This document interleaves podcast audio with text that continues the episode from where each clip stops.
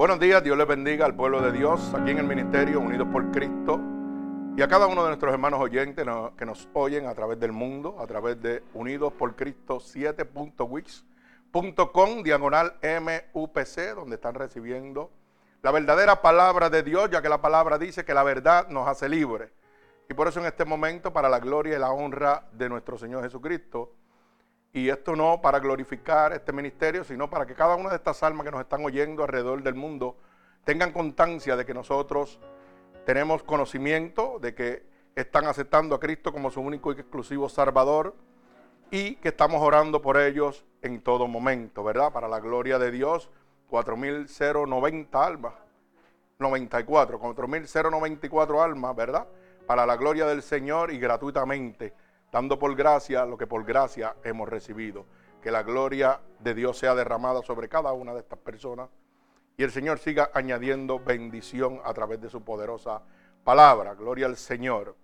Así que en este momento he titulado la predicación Lucha y Victoria y lo vamos a ver en el Primera de Pedro, Primera el libro de Pedro, capítulo 1, del verso 1 al verso 9. Gloria al Señor. Primera de Pedro, capítulo 1, del verso 1 al verso 9. Así que voy a levantar un clamor a nuestro Señor Jesucristo en este momento por esta palabra. Señor, con gratitud, estamos delante de tu bella presencia, Padre, ya que tu poderosa palabra dice que donde hayan dos o más reunidos en tu santo nombre, ahí tú estarás. Que lo que pidiéramos dos o más creyéndolo en tu poderoso nombre, tú lo harías, Señor. Y en este momento, cada uno de tus hijos en este ministerio está clamando, Señor, para que tú envíes esta poderosa palabra, la palabra de salvación, de liberación, de restauración en este momento. A cada uno de tus hijos en el mundo, Señor, que están siendo engañados por la divertización del Evangelio, Padre. Yo te pido que nos uses como canal de bendición. Úsanos como un instrumento útil en tus manos, Señor. Permite, Señor, que a través de esta poderosa palabra tú puedas abrir la luz del entendimiento a todas aquellas personas que están siendo engañadas, Señor, en este momento por la divertización del Evangelio, Señor. Padre, yo te pido que envíes esta poderosa palabra como una lanza atravesando corazones y costados, pero sobre todo rompiendo todo yugo y toda atadura que Satanás, el enemigo de las almas, ha puesto sobre tu pueblo. Líbralos en este momento por el poder de tu palabra. Te lo pido en el nombre poderoso de tu Hijo amado Jesús y el pueblo de Cristo dice amén. Gloria al Señor. Así que vamos a la poderosa palabra de nuestro Señor Jesucristo que he titulado Lucha y Victoria en el libro de Pedro, primera de Pedro, capítulo 1, del verso 1 al verso 9. Gloria al Señor. Y leemos la poderosa palabra de Dios en el nombre del Padre, del Hijo, del Espíritu Santo. Y el pueblo de Jesucristo dice amén. Dice así la palabra de Dios. Pedro, apóstol de Jesucristo, a los expatriados de la dispersación en el Ponto, Galacia, Capadocia, Ansia y Bitinia, elegidos según la presencia de Dios Padre en santificación del Espíritu, para obedecer y ser rociados con la sangre de Jesucristo. Gracias y paz os sean multiplicadas. Bendito el Dios y Padre nuestro, Señor Jesucristo, que según su grandeza, su grande misericordia, nos hizo renacer para una esperanza viva, por la resurrección de Jesucristo de los muertos, para una herencia incorruptible, incontaminada e inmarcesible, reservada en los cielos para vosotros, que sois guardados por el poder de Dios mediante la fe, para alcanzar la salvación que está preparada para ser manifestada en el tiempo postrero en lo cual vosotros os alegráis, aunque por un poco de tiempo, si es necesario, tengáis que ser afligidos en diversas pruebas, para que sometida a prueba vuestra fe, mucho más preciosa que el oro, el cual, aunque perecedero, se prueba con fuego, se halla en alabanza, gloria y honra cuando sea manifestado Jesucristo, a quien amáis sin haberle visto, en quien creyendo, aunque ahora no lo veáis, os alegráis con gozo inefable y glorioso, obteniendo en fin de vuestra fe, que es la salvación de vuestras almas. El Señor añada bendición a esta poderosa palabra de Dios. Bendecimos el santo nombre de nuestro Señor Jesucristo. Yo quiero que podamos entender rápidamente, ¿verdad? En el verso número uno, ¿verdad? Que lo primero que vemos es que somos escogidos por la presencia de Dios, por su divina voluntad.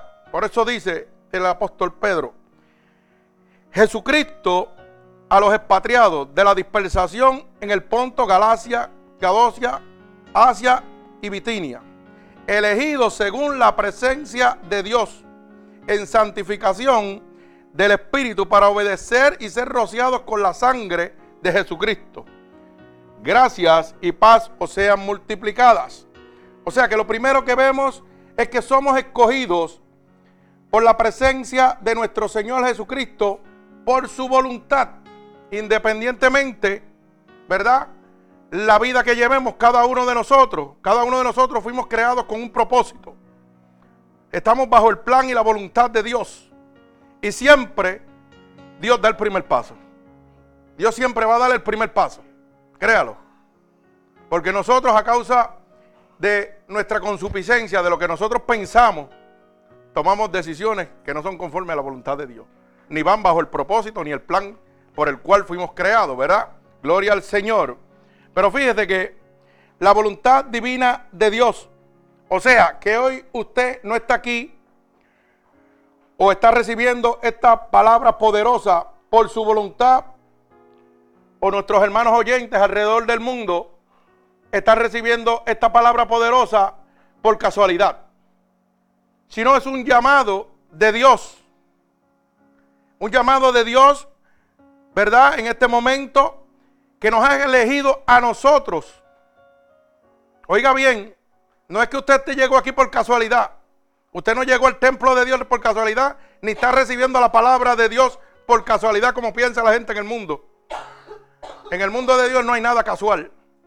Todo tiene un plan y todo tiene un propósito. Dice la palabra de Dios que el Señor ha de añadir a la iglesia a todos los que han de ser salvos. Y cuando vamos al libro de Proverbios, nos muestra también, ¿verdad? Que dice que el Señor ha creado hasta el impío para su propio mal. Así que todo está bajo la voluntad de Dios, hermano. Aquí nada es casualidad. Y hoy usted está recibiendo palabras poderosas de Dios para ser exaltado a lo sumo, para recibir la bendición más grande que el ser humano sobre la faz de la tierra puede recibir, la vida eterna. Una vida eterna que fue pagada con sangre en la cruz del Calvario, hermano. Que no es cosa sencilla, ¿verdad? Como la gente lo está tomando. Fíjese que, sino que es la, voluntad de Dios en este momento, ¿verdad? Hacer un llamado a nosotros sin interesarle cuál sea su condición. Por ejemplo, para que usted pueda entender, cuando yo estaba en el mundo, gloria al Señor, ¿verdad? Estuve 39 años en el mundo, sirviéndole al mundo. Y desde pequeño el Señor estuvo buscándome y dándome vueltas por todos lados.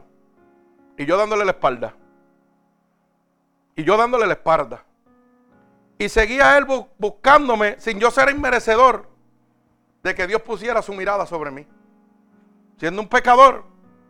La Biblia dice que estamos destituidos por la gloria de la a causa del pecado. Todo aquel que está en pecado está destituido de la gloria de Dios. O sea que yo estaba perdido completamente. Y la voluntad divina de Dios, oiga, ya que me había creado con un propósito, Jamás en la vida yo pensé que iba a estar predicando el Evangelio de Dios y a tantas miles de personas. Porque yo en el mundo era un bárbaro. Gloria al Señor. Pero si usted es un bárbaro y usted está perdido en este momento, yo quiero que usted se alegre y se goce por eso. ¿Usted sabe por qué? Porque Cristo vino a buscar lo que está perdido. Lo más vil y lo más despreciado. A eso es lo que Cristo vino a buscar. Si usted está en una condición de pecado en este momento y está extraviado, yo no sé cuál sea su situación, si es de droga, de alcoholismo, de prostitución, no sé cuál sea. Pero a, a usted fue que Dios vino a buscarlo. Usted es un elegido de Dios.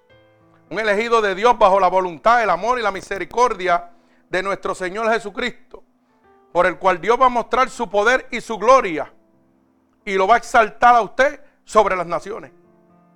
Usted sabe lo, que Dios está poniendo en sus manos, hermano. Usted sabe cómo Dios lo está mirando, como el tesoro preciado. Oiga, voy a sacar de lo que no es, de lo más vil y lo más despreciado del mundo para avergonzar a todas estas personas que se creen, ¿verdad? Que son lo más grande. Aparte de que tienen un nivel de vida o, ¿verdad? Como podemos decir, doctores, abogados, que piensan que no necesitan de Dios para nada. Bendito el nombre de Jesús. Imaginan a nuestros propios hermanos que están en la calle, adictos, otros que están en las cárceles. Oye, los marginan y los abandonan. Bendito el nombre de Jesús. Fíjate, y sin pensar un solo segundo, que en un abrir y cerrar de ojos, ellos pueden estar ahí. De tenerlo todo, pueden ir a parar a una cárcel. Créalo. Pueden ir a parar a las drogas, destruidos totalmente. ¿Por qué? Porque la misma Biblia dice que el amor al dinero es la raíz de todos los males. Y cuando el Dios mamón te toca, hermano, transforma tu vida totalmente. Y te va a llevar a hacer cosas pecaminosas, las cuales tienen una consecuencia. ¿verdad? Así que ninguno de nosotros estamos ajenos a caer allá. Por alto usted esté en esta humanidad, ¿verdad? Por alto usted se crea que es grande y poderoso porque tiene una situación estable económicamente. Usted no está ajeno de ir a parar a una cárcel, de ir a parar a la prostitución, de ir a parar a las drogas, de ir a parar al homosexualismo, al lesbianismo. Oiga, todos estamos ahí, necesitamos la cobertura de nuestro Señor Jesucristo.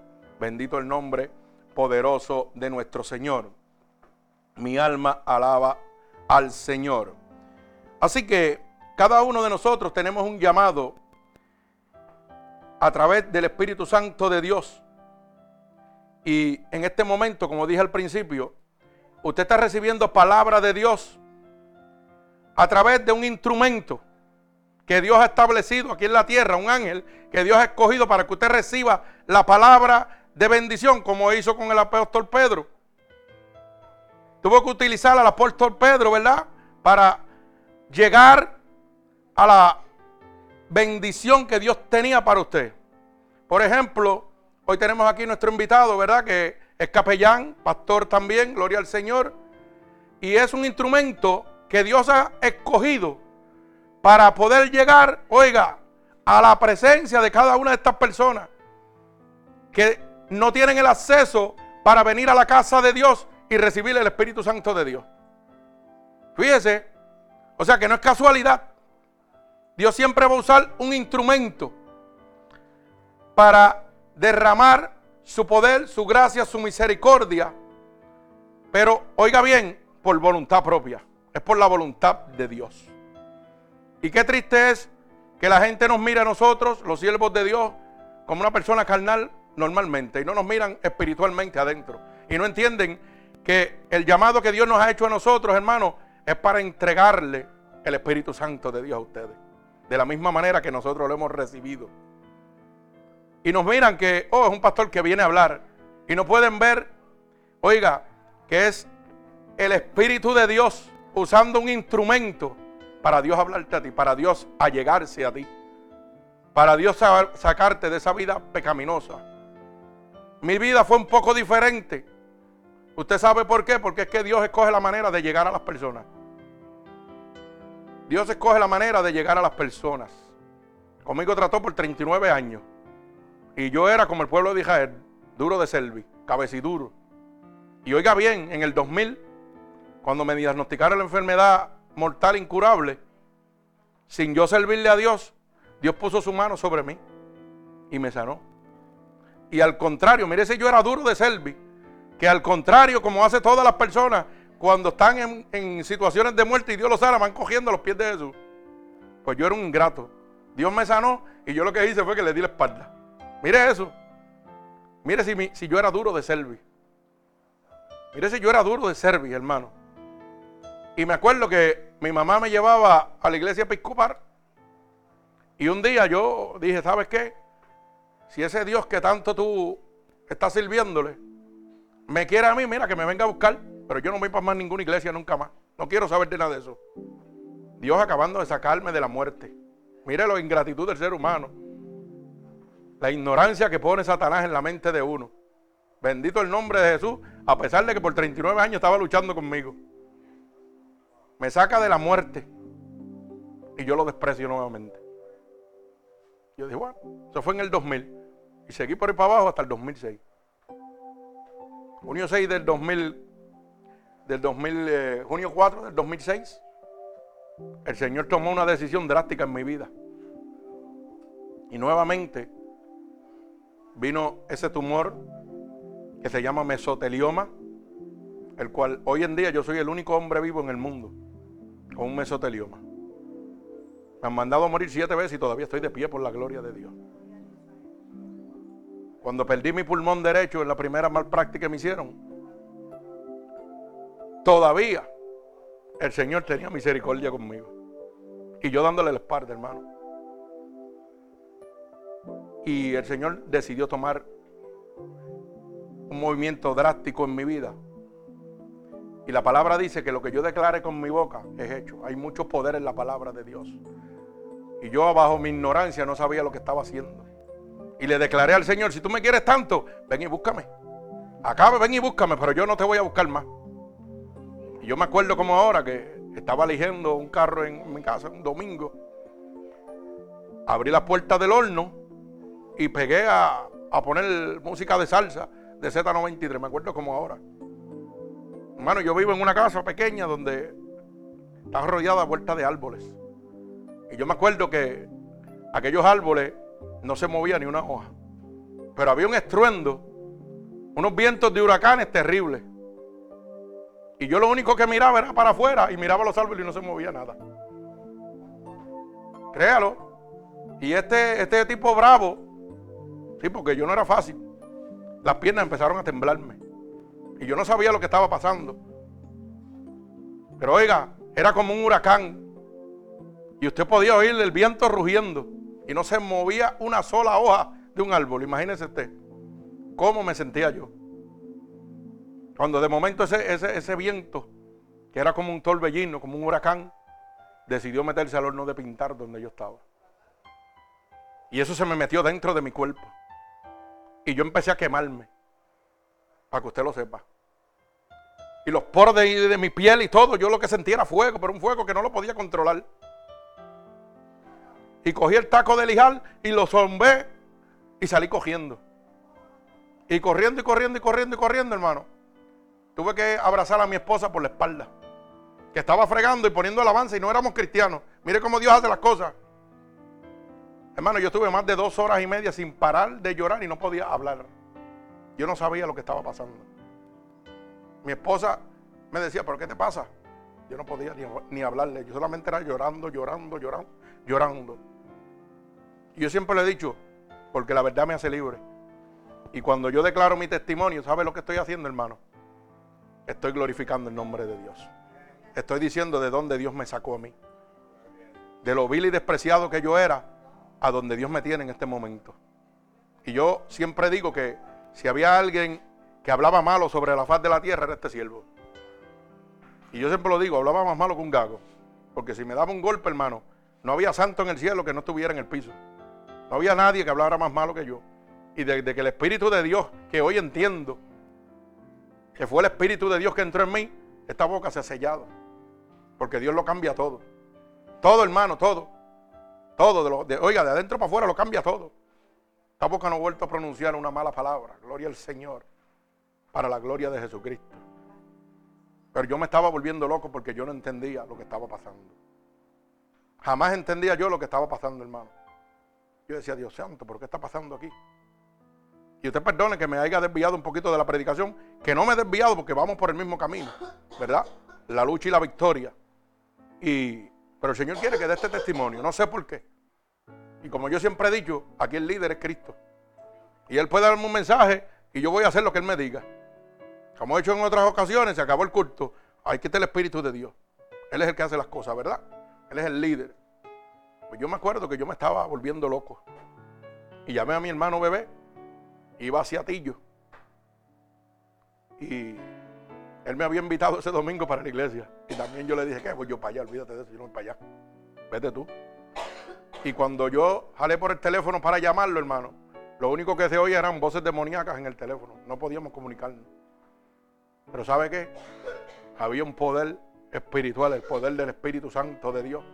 Que aquel hombre llegando a aquel parking, el Espíritu lo tomó allí y no lo dejó bajarse.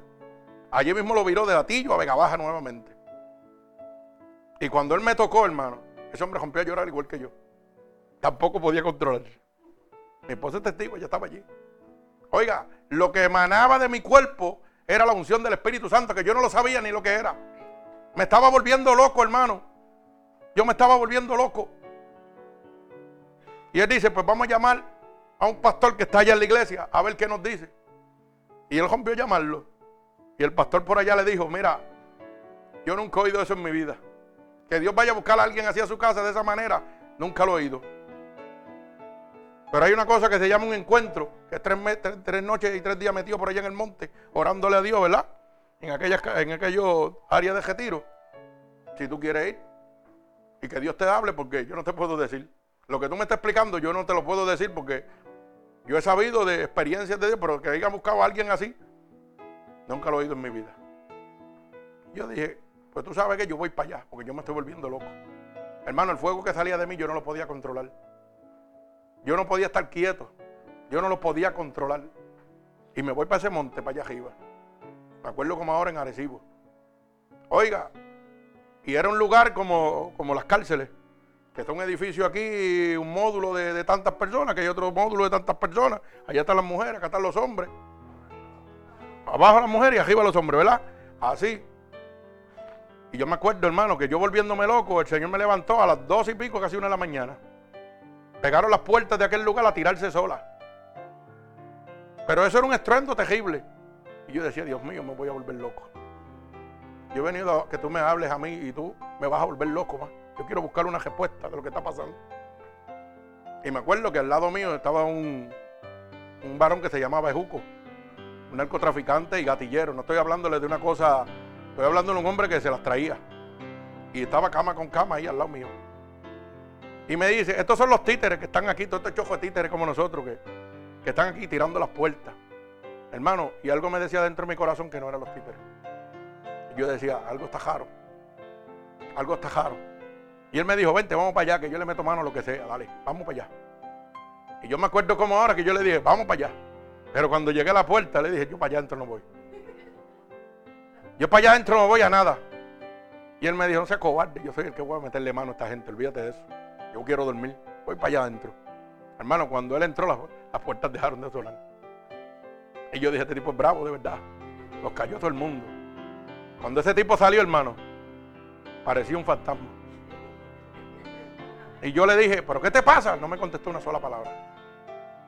Oiga bien lo que le estoy diciendo. Esto parece broma, pero esto es una cosa muy seria. Él no me contestó una sola palabra. Me pasó por el frente, se metió en la cama y se ajopó de los pies a la cabeza como una momia. Y lo único que yo veía era un temblequeo. Y yo decía, Dios, pero algo está pasando. Y yo dije, yo tampoco voy para la cama. Yo dije, yo no voy para la cama tampoco. Me voy. Y dije, me voy para abajo. Y yo me acuerdo para que usted vea que es que Dios tiene las cosas todas preparadas y, en su orden. Yo me acuerdo que meses antes el Señor había tirado, ¿verdad? Para, que usted lo pueda entender, una Biblia así de pequeña, llena de mensajes escritos, todo perfecto. Y por, por, por naturaleza, todos los pastores, me corrige el varón si no es cierto, eh, cuando nosotros tenemos una Biblia, lo primero es que la, le ponemos en mía, ¿verdad? ¿Cierto, varón? Eso es así. ¿Perdón? Se dedica, es correcto. Yo, fulano de tal, tal día, tal. Por naturaleza. Esa Biblia estaba marcada completa de la A a la Z. Yo sabía que era de un pastor y no tenía nombre ninguno. Y yo en el mundo le pasé por encima con el carro. Oiga bien lo que le estoy diciendo. Y yo dije, ay, pensé una piedra. Claro que había olvidado una piedra. La piedra angular Cristo. Esa fue la piedra que yo pisé. Y en mi loquera, paré más abajo y yo dije que habré pisado yo, déjame ir para atrás, ver que. Pero yo no pensaba que era una Biblia. Yo dije, a lo mejor hay una cartera con chavo o algo. Siempre pensando humanamente. No, no, vamos a hablar claro. como pensamos cada uno de nosotros. Oiga, y cuando miro una Biblia y algo me decía dentro de mi corazón, sin servirle a Dios, cógela, porque todavía yo sirviéndole al mundo, hermano, había un respeto por Dios. Había algo que me dejaba saber a mí que había alguien supremo y que yo obviar esto que estaba aquí, oiga, era como si yo estuviera haciéndole algo indebido a Dios. Y yo dije, yo la voy a coger y algún día se la regalaré a alguien. Pero esto yo ni lo voy a leer. Y así lo hice, créalo. La tiré encima de aquel gavetero y estuvo siete meses allí. Hasta que Cristo fue a buscarme a mi casa. Y esa Biblia es así de pequeña y es con la que yo predico por ahí. Oiga, y arranco con esa Biblia y me la llevé para allá. Y en ese momento, cuando fui abajo, a la una y pico de la mañana, me da con abrir la palabra. En un monte, en una oscuridad que puedo ver yo. Yo no puedo ver nada, no hay luz, no puedo leer la palabra de Dios. La abrí por mirarla como usted oye una revista. Y yo la miraba. Y decía, oiga hermano, le voy a decir una cosa. No pasaron cinco minutos. Cuando en mi mente llegó un pensamiento, mira a la izquierda. Y cada vez que yo lo digo, mi corazón se contige. Porque, ¿sabe qué? Siempre pienso, ¿quién soy yo para que Dios se acordara de mí?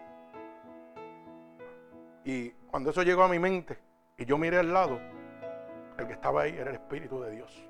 Era el ángel de Jehová. Y yo lo miraba a una distancia que le estoy hablando, 20, 30, 40 pies de distancia. Pero yo sentía que me quemaba cada vez más. Y yo como era loco dije, pues voy por donde ti, a mí no me importa quién seas tú. Yo no sabía quién era, pero era enorme, era gigante.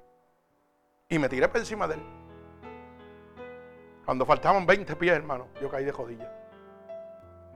Del poder del Espíritu de Dios, no sabía. Yo caí de rodillas.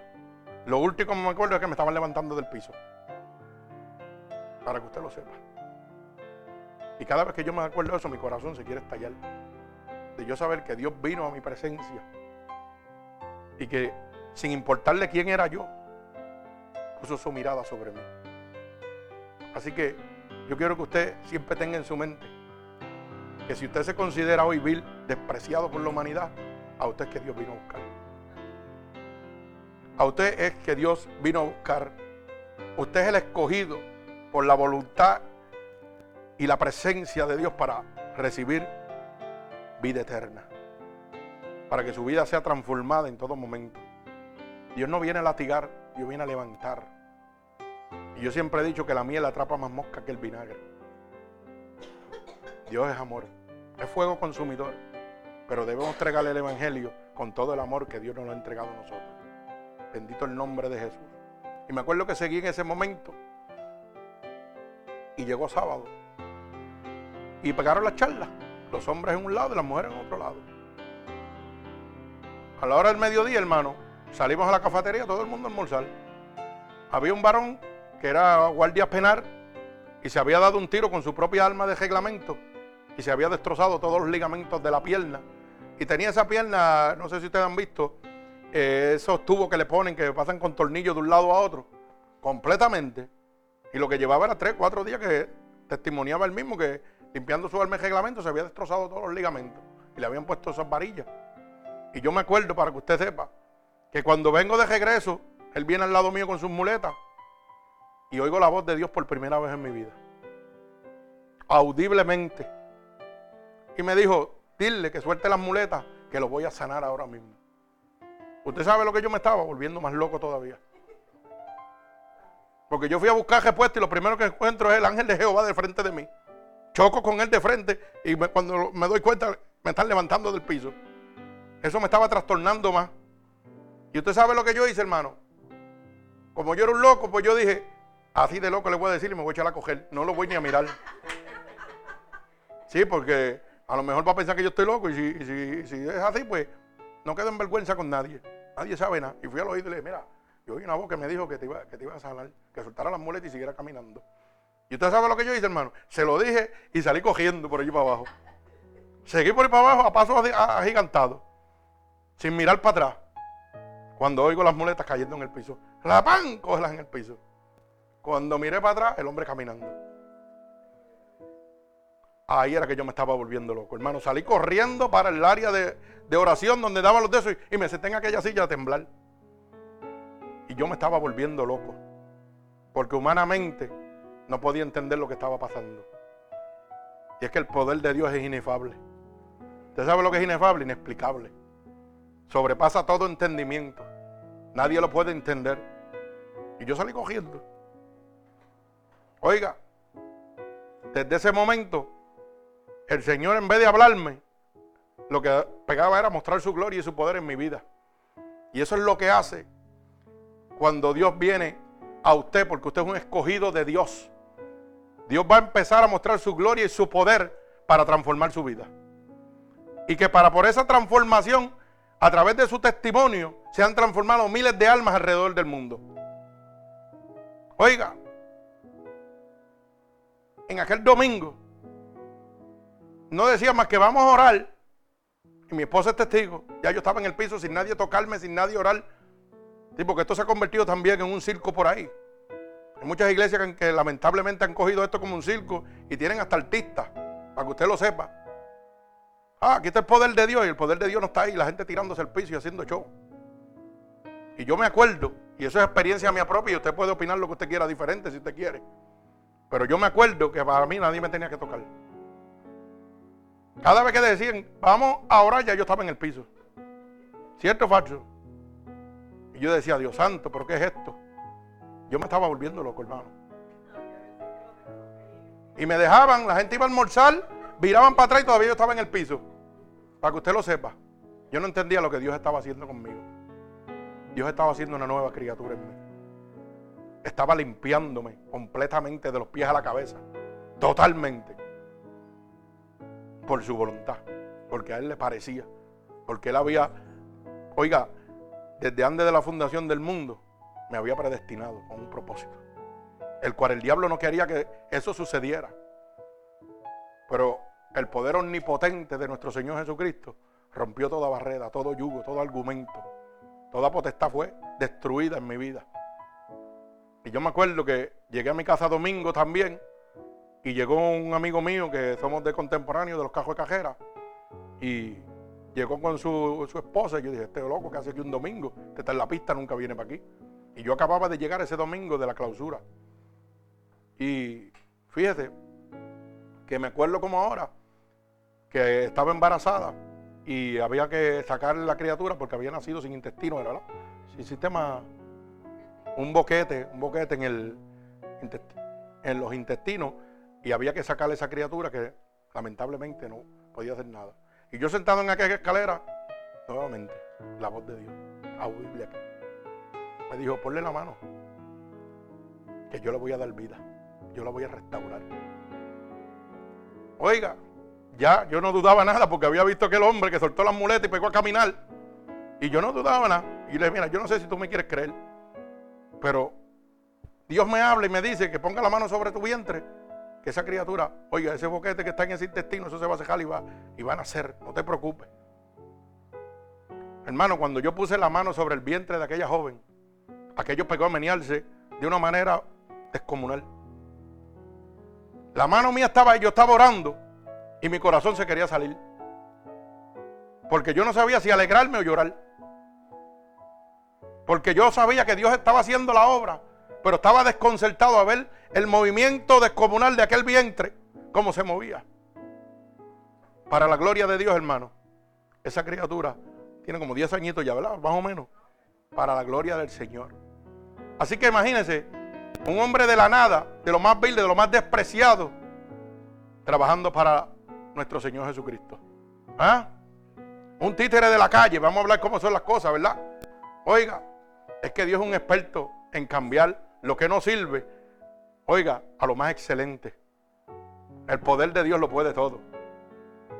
Así que hay veces que nosotros no entendemos el plan y el propósito de Dios, pero debemos confiar en nuestro Señor Jesucristo.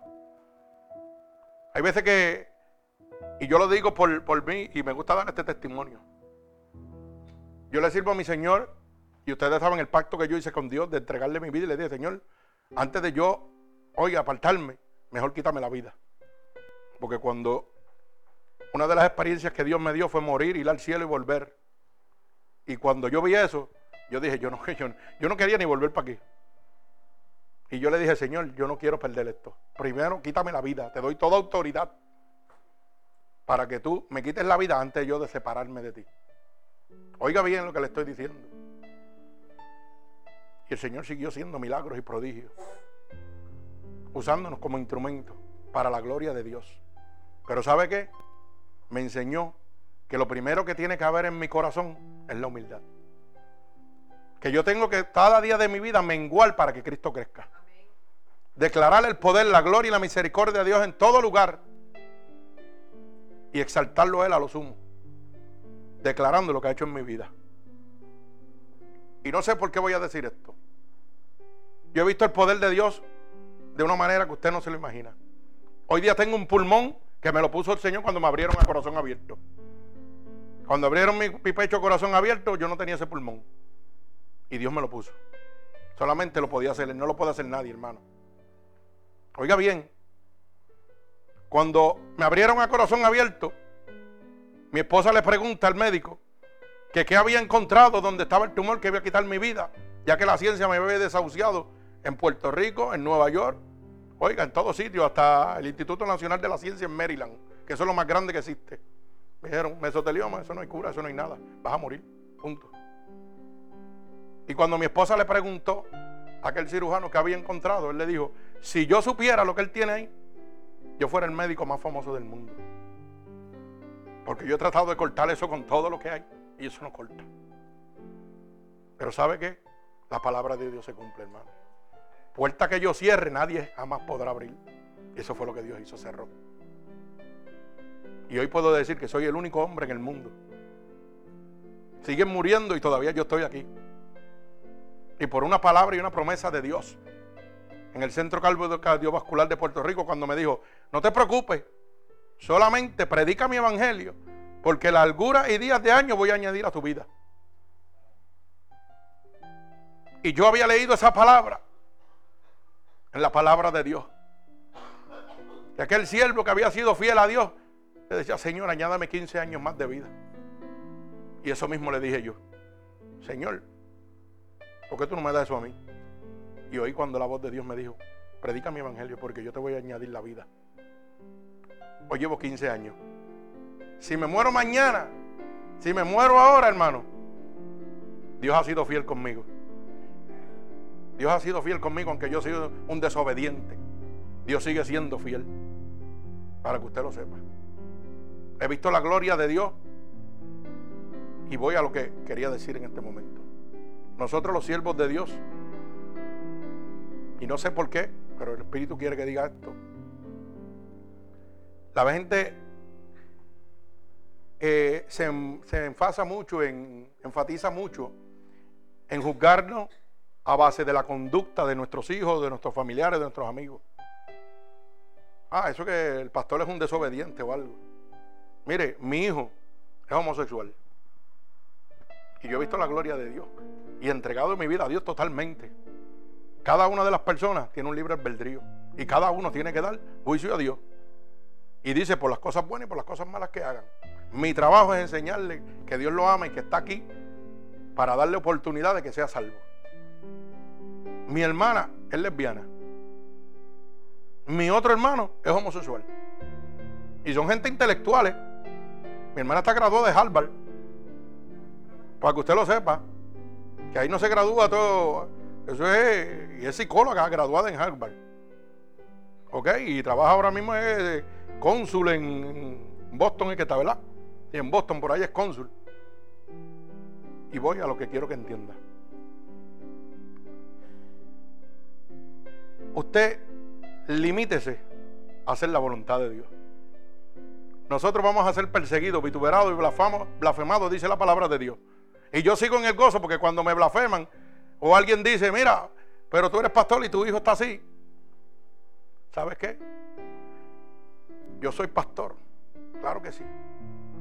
Llamado por Dios, escogido por la voluntad de Dios. Y he visto el poder y la gloria de Dios. Y hay una promesa en la, la palabra de Dios que dice, Cree en el Señor Jesús y tú y tu casa han de ser salvos. A mí no me interesa. Lo que pasa es que el tiempo de Dios no es el tiempo mío. Mi trabajo es decirle que lo amo, que estoy aquí para entregarle la salvación inmerecedora como la recibí yo. Por el sacrificio de Dios en la cruz del Calvario. Aunque la gente diga, cacho, ese no lo cambia nadie. Pues déjame decirte que a mí Dios me cambió. Y si lo hizo conmigo, lo va a hacer con mi hijo. Y lo va a hacer con mi esposa. Y lo va a hacer con el que sea. Gracias a Dios ya la cambió. Está conmigo aquí también. Alaba alma mía Jehová. No, pero es para que usted entienda. Usted enfóquese en lo que Dios lo ha llamado. Y suéltele, oiga, suéltele esa carga a Dios. Él es el que va a bregar con eso. Usted haga el llamado, la voluntad que Dios ha puesto en sus manos. Mire el privilegio tan grande que Dios nos ha puesto a nosotros, los que llevamos el Evangelio de Dios. Hablar con de nuevo la palabra del Dios Todopoderoso. Yo no sé qué usted quiere, si quiere una iglesia enorme de mil miembros, dos mil, eso es problema suyo.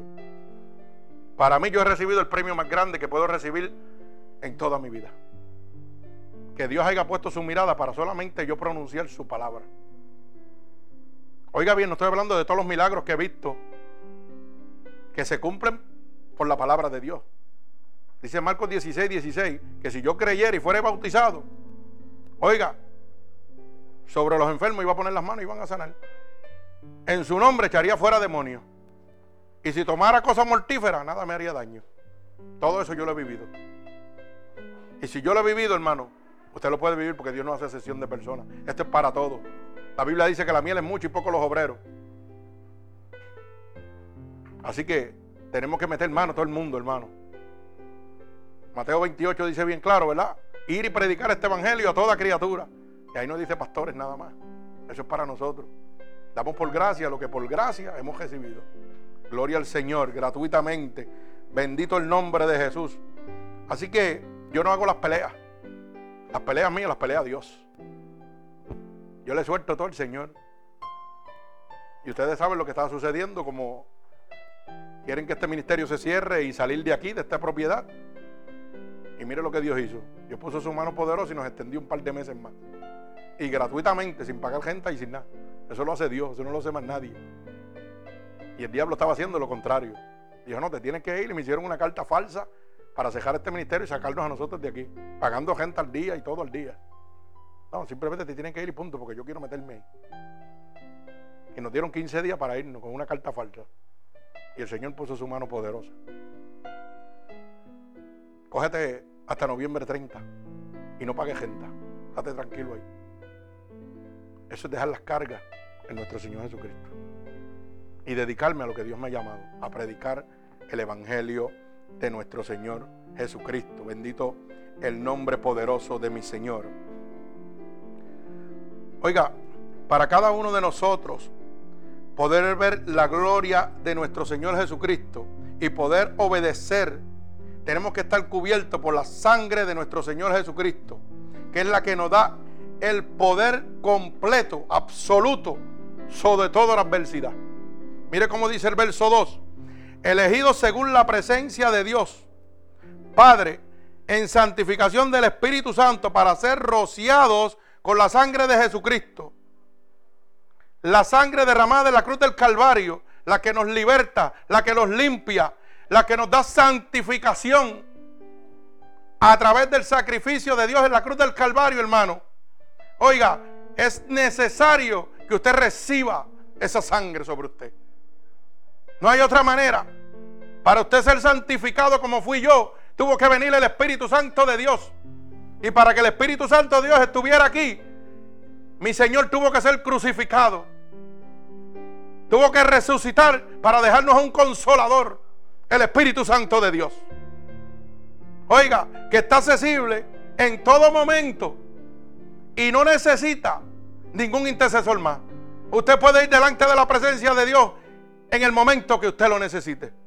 Usted no necesita a este pastor, no necesita a nuestro hermano aquí, ¿verdad? No necesita ninguna iglesia. Usted necesita a Jesucristo, el Espíritu Santo de Dios. Claro que sí, que la palabra dice que hay que congregarnos, claro que hay que congregarnos, pero primero tenemos que convertirnos. Primero el Espíritu me tiene que convertir, porque si Dios no me convertía yo estuviera en el mundo. Y hoy estoy en la casa de Dios. Bendito el nombre poderoso de Jesús. Pero usted tiene que entender que la única manera que usted puede recibir la santificación es a través de la sangre de Cristo, hermano. A través de esa sangre derramada en la cruz del Calvario. Esa sangre vicaria que todavía sigue derramando, oiga, su poder, su gracia, su misericordia sobre cada uno de nosotros. Bendito el nombre poderoso de Jesús. Esa sangre que nos da la autoridad y el poder para poder obedecer a Dios. Si la sangre de Cristo no me cubre, hermano, oiga, yo fuera como una oveja directo al matadero. Pero la que me da la autoridad y el poder es la sangre de Cristo. Es el poder del Espíritu Santo cuando habita en mí. Si nosotros vamos al libro primera de Juan 5:18 dice que cuando estamos engendrados por el Espíritu de Dios, el diablo no me puede tocar. Y yo le hago esta pregunta. ¿Quién es el único que vino a matar, hurtar y destruir? El diablo. ¿Y quién es el único que lo puede apartar de Dios? El diablo. ¿Quién es el único que le puede robar la santificación que solamente el Espíritu de Dios puede entregarle? Satanás. Y si el diablo no lo puede tocar, ¿cómo usted se puede apartar de Dios? ¿Cómo usted se puede perder si el diablo no lo puede tocar? Eso es promesa de Dios. Por eso es que yo me baso en estas personas que dicen que ahí me resbalé. No, no, no, no, hermano. Cuando yo estoy engendrado por el Espíritu de Dios completamente, el diablo a mí no me puede tocar.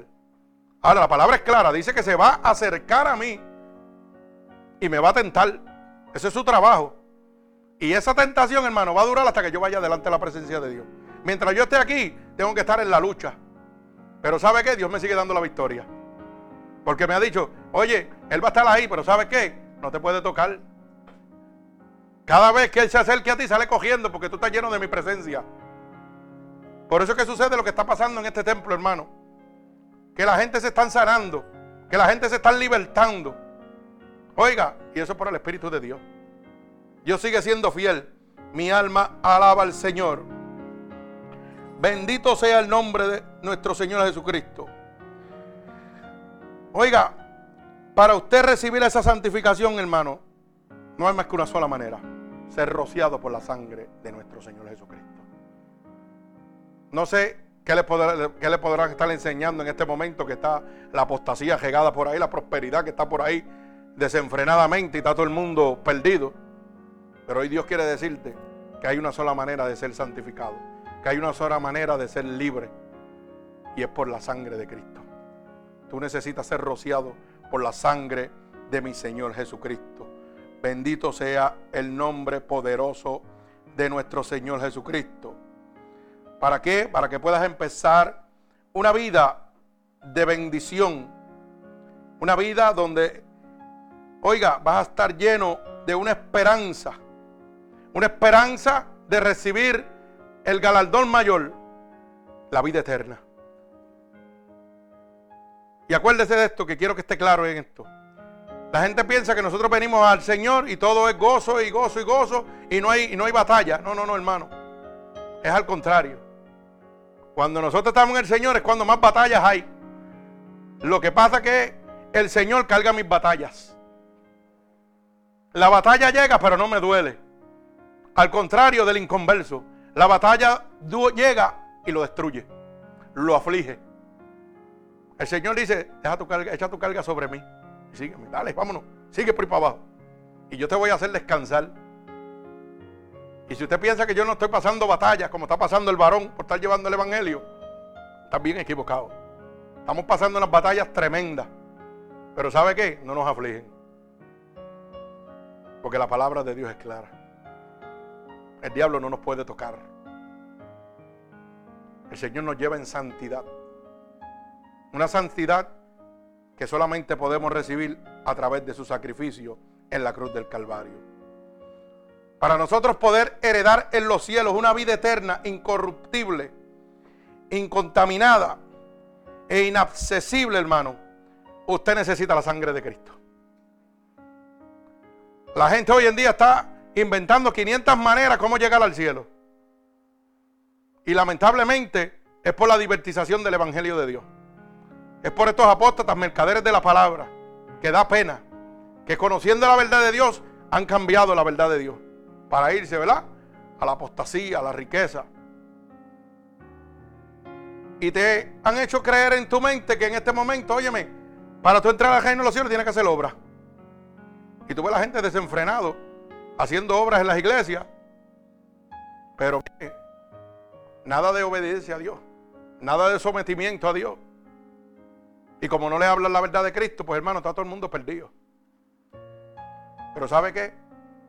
Qué bueno que Dios ha puesto la mirada sobre cada uno de nosotros, los escogidos de Dios, ¿verdad? Para llevar su palabra, para, por su voluntad, nosotros poder hablarle una palabra verdadera de liberación, de restauración.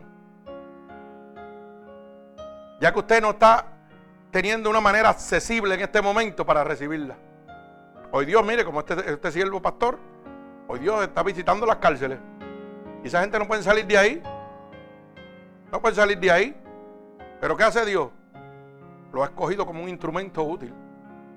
¿Y cuántos años estuvo pastoreando, varón? 20 años. Y aquí la gente piensa que uno se retira. Aquí no hay jubilación, hermano. Aquí es hasta, hasta que Dios nos llame. 20 años, oiga, en pastorado. Y hoy día está en las cárceles. Y no va cinco minutos, tiene tres cárceles, según me dijo ahora. Que hay otros por ahí que lo que van es que firman un papel y, y se van y esperan el cheque. Yo lo sé, para que lo sepa. Oh, y son oficiales de la policía también. son oficiales de policía, tienen placa Marshall y lo que van es firman. No dan consejería, dígame si es cierto o no. Alaba alma mía Jehová. Gracias, Padre, porque tú todo lo revelas. ¿Ah? Pero ¿sabe qué? Dios está mirando esos viles, esos despreciados que están allí. Y dijo, voy a mandar a mi siervo ungido, lleno de mi poder, a predicar mi palabra allí. Para que tengan la oportunidad de entrar al reino de los cielos. Mi alma alaba al Señor. Ay, Padre mío, ay, siento la presencia de Jesucristo. Mi alma alaba al Señor. Dios es bueno, Dios es bueno. Dios es bueno, hermano. Dios sigue hablando. Gloria al Señor. Bendito el nombre poderoso de Jesús. Como le dije ahorita, aquí nadie llega por casualidad. Aquí es porque Dios tiene un mensaje para cada uno de nosotros. Dios tiene un plan perfecto. Dios tiene un plan perfecto. Gloria al Señor. Y de la misma manera que usted ha entendido, como he entendido yo, que para entrar al reino de los cielos, para recibir por herencia, oiga, esa vida eterna, incorruptible, incontaminada y inaccesible, necesito el sacrificio de Dios en la cruz del Calvario.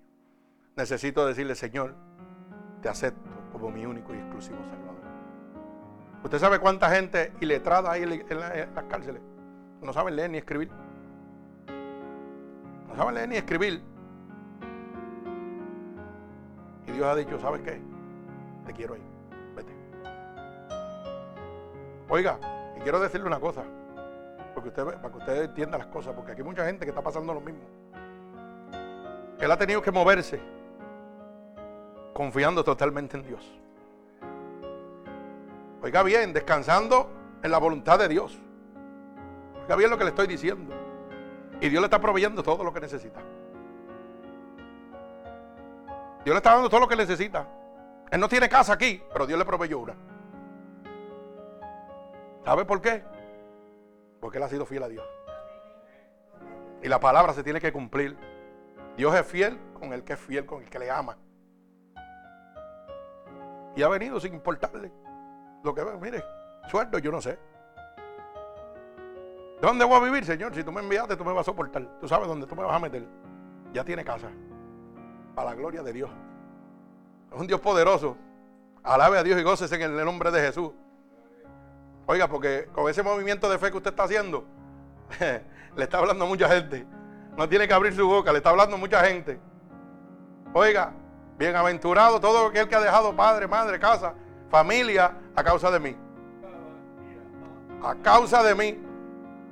Porque de Él será el reino de Dios. Aleluya. En lo poco me ha sido fiel, pero en lo mucho te voy a poner. ¿Ah? Te voy a mostrar mi gloria. Alaba alma mía Jehová. ¿Ah? Esa petición que está ahí, tú la vas a ver ahora.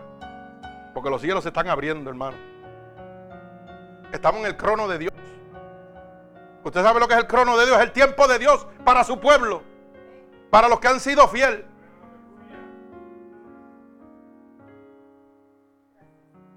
Y usted tiene que gozarse.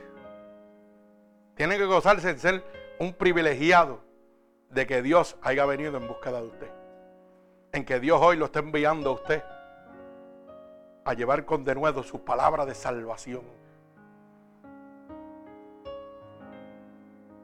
Es diferente al joven rico que le dijo, déjalo todo y sígueme.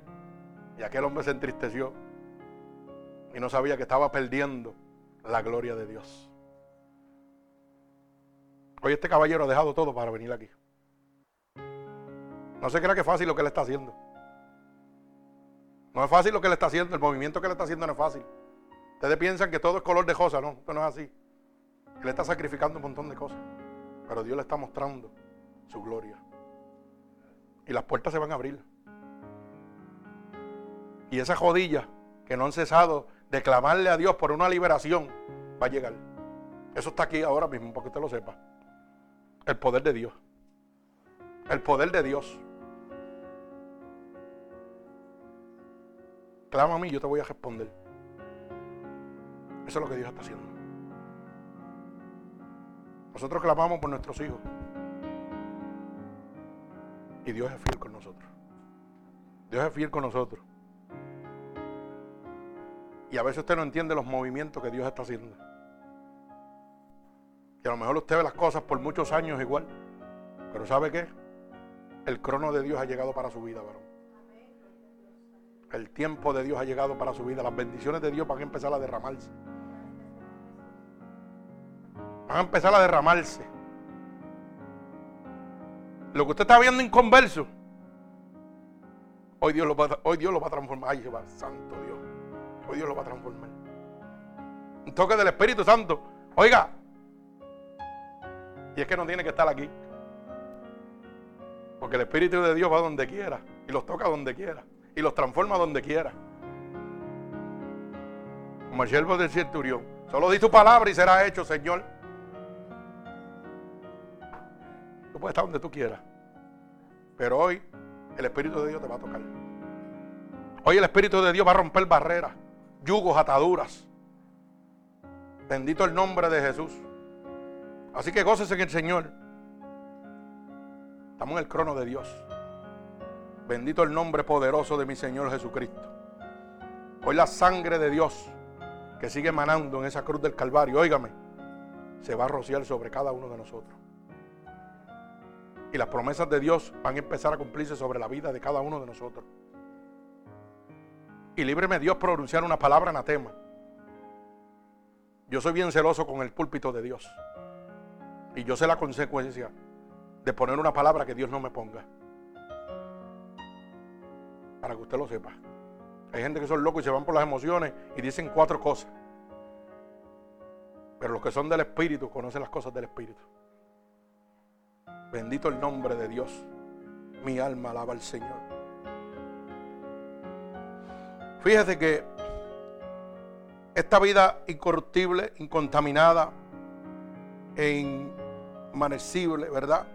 La cual Dios tiene preparada para nosotros en el reino de los cielos, es guardada por el poder de Dios mediante la fe para alcanzar la salvación que Dios tiene preparada para el tiempo postrero. La única manera, hermano, que yo puedo permanecer y recibir esas bendiciones que Dios tiene para el tiempo postrero en el reino de los cielos es adquirida a través de mí por medio de la fe, como dice el verso 5, que soy guardado por el poder de Dios mediante la fe para alcanzar la salvación que está preparada para ser manifestada en el tiempo postrero. Por fe yo estoy esperando las bendiciones de Dios en este momento. Bendito el nombre de Jesús. Hay unas bendiciones que Dios tiene aquí terrenalmente para sus siervos. Y hay unas bendiciones, como dice la palabra, que son para el reino de los cielos. Pero hoy yo estoy peleando la de la, la terrenal. Hoy yo estoy clamándole a Dios para que rompa los yugos y las ataduras.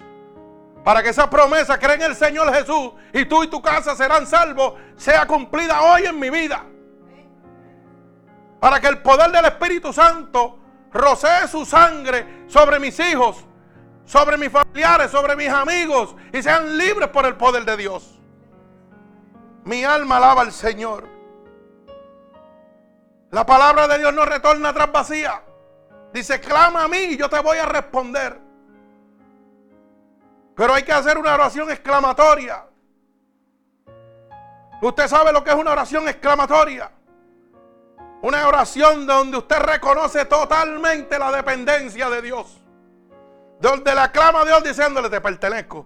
Nada soy sin ti. Todo está en tus manos. Clamando de aquí, de lo profundo del corazón, no de la boca. Señor, yo reconozco que dependo totalmente de ti. Nosotros hacemos movimientos para buscar mejorías económicas. Pero ¿sabe qué, hermano? Usted puede ir al fin del mundo y si Cristo no está con usted, usted está perdido. ¿Usted me oyó lo que le estoy diciendo? Usted puede moverse donde usted quiera, buscando una economía mejor, buscando un futuro mejor. Pero si no tiene a Cristo al lado suyo, está perdido. Está perdido, hermano. ¿Usted sabe por qué? Porque estamos en un mundo que es gobernado por el enemigo de las almas. Y el único que puede pelear esa batalla es Cristo. Y quiero que sepa algo. Quiero que sepa algo. Aquí hay gente que ha visto el poder de Dios. Y ha visto cómo Dios, oiga, pone los poderes humanos por el piso con su gloria. Y todavía nos reconocemos. Hoy es tiempo de rendirme a Dios. Hoy es tiempo de decirle, Señor, yo reconozco que todo está bajo tus pies. Y que todo se va a mover bajo tu voluntad. Hoy es tiempo de moverme en fe. Como se está moviendo este varón. Como Dios lo ha traído aquí a moverse en fe. Pues yo la voz de Dios eso es. Pues, tú me llamaste, tú me sustentas. Haz las cosas como tienes que hacerlas. Yo voy a llevar tu palabra. No me interesa. Y créalo. No le ha sido fácil en la cárcel. Le han hecho la vida imposible. ¿Cierto o falso? Se la hacen de cuadro. Me lo está diciendo alguien que anda con él en todo momento. El Espíritu de Dios. Pero ¿sabe qué? Las puertas se van a abrir, varón. Las puertas se van a abrir. Y de una manera que usted no se imagina. Gloria al Señor.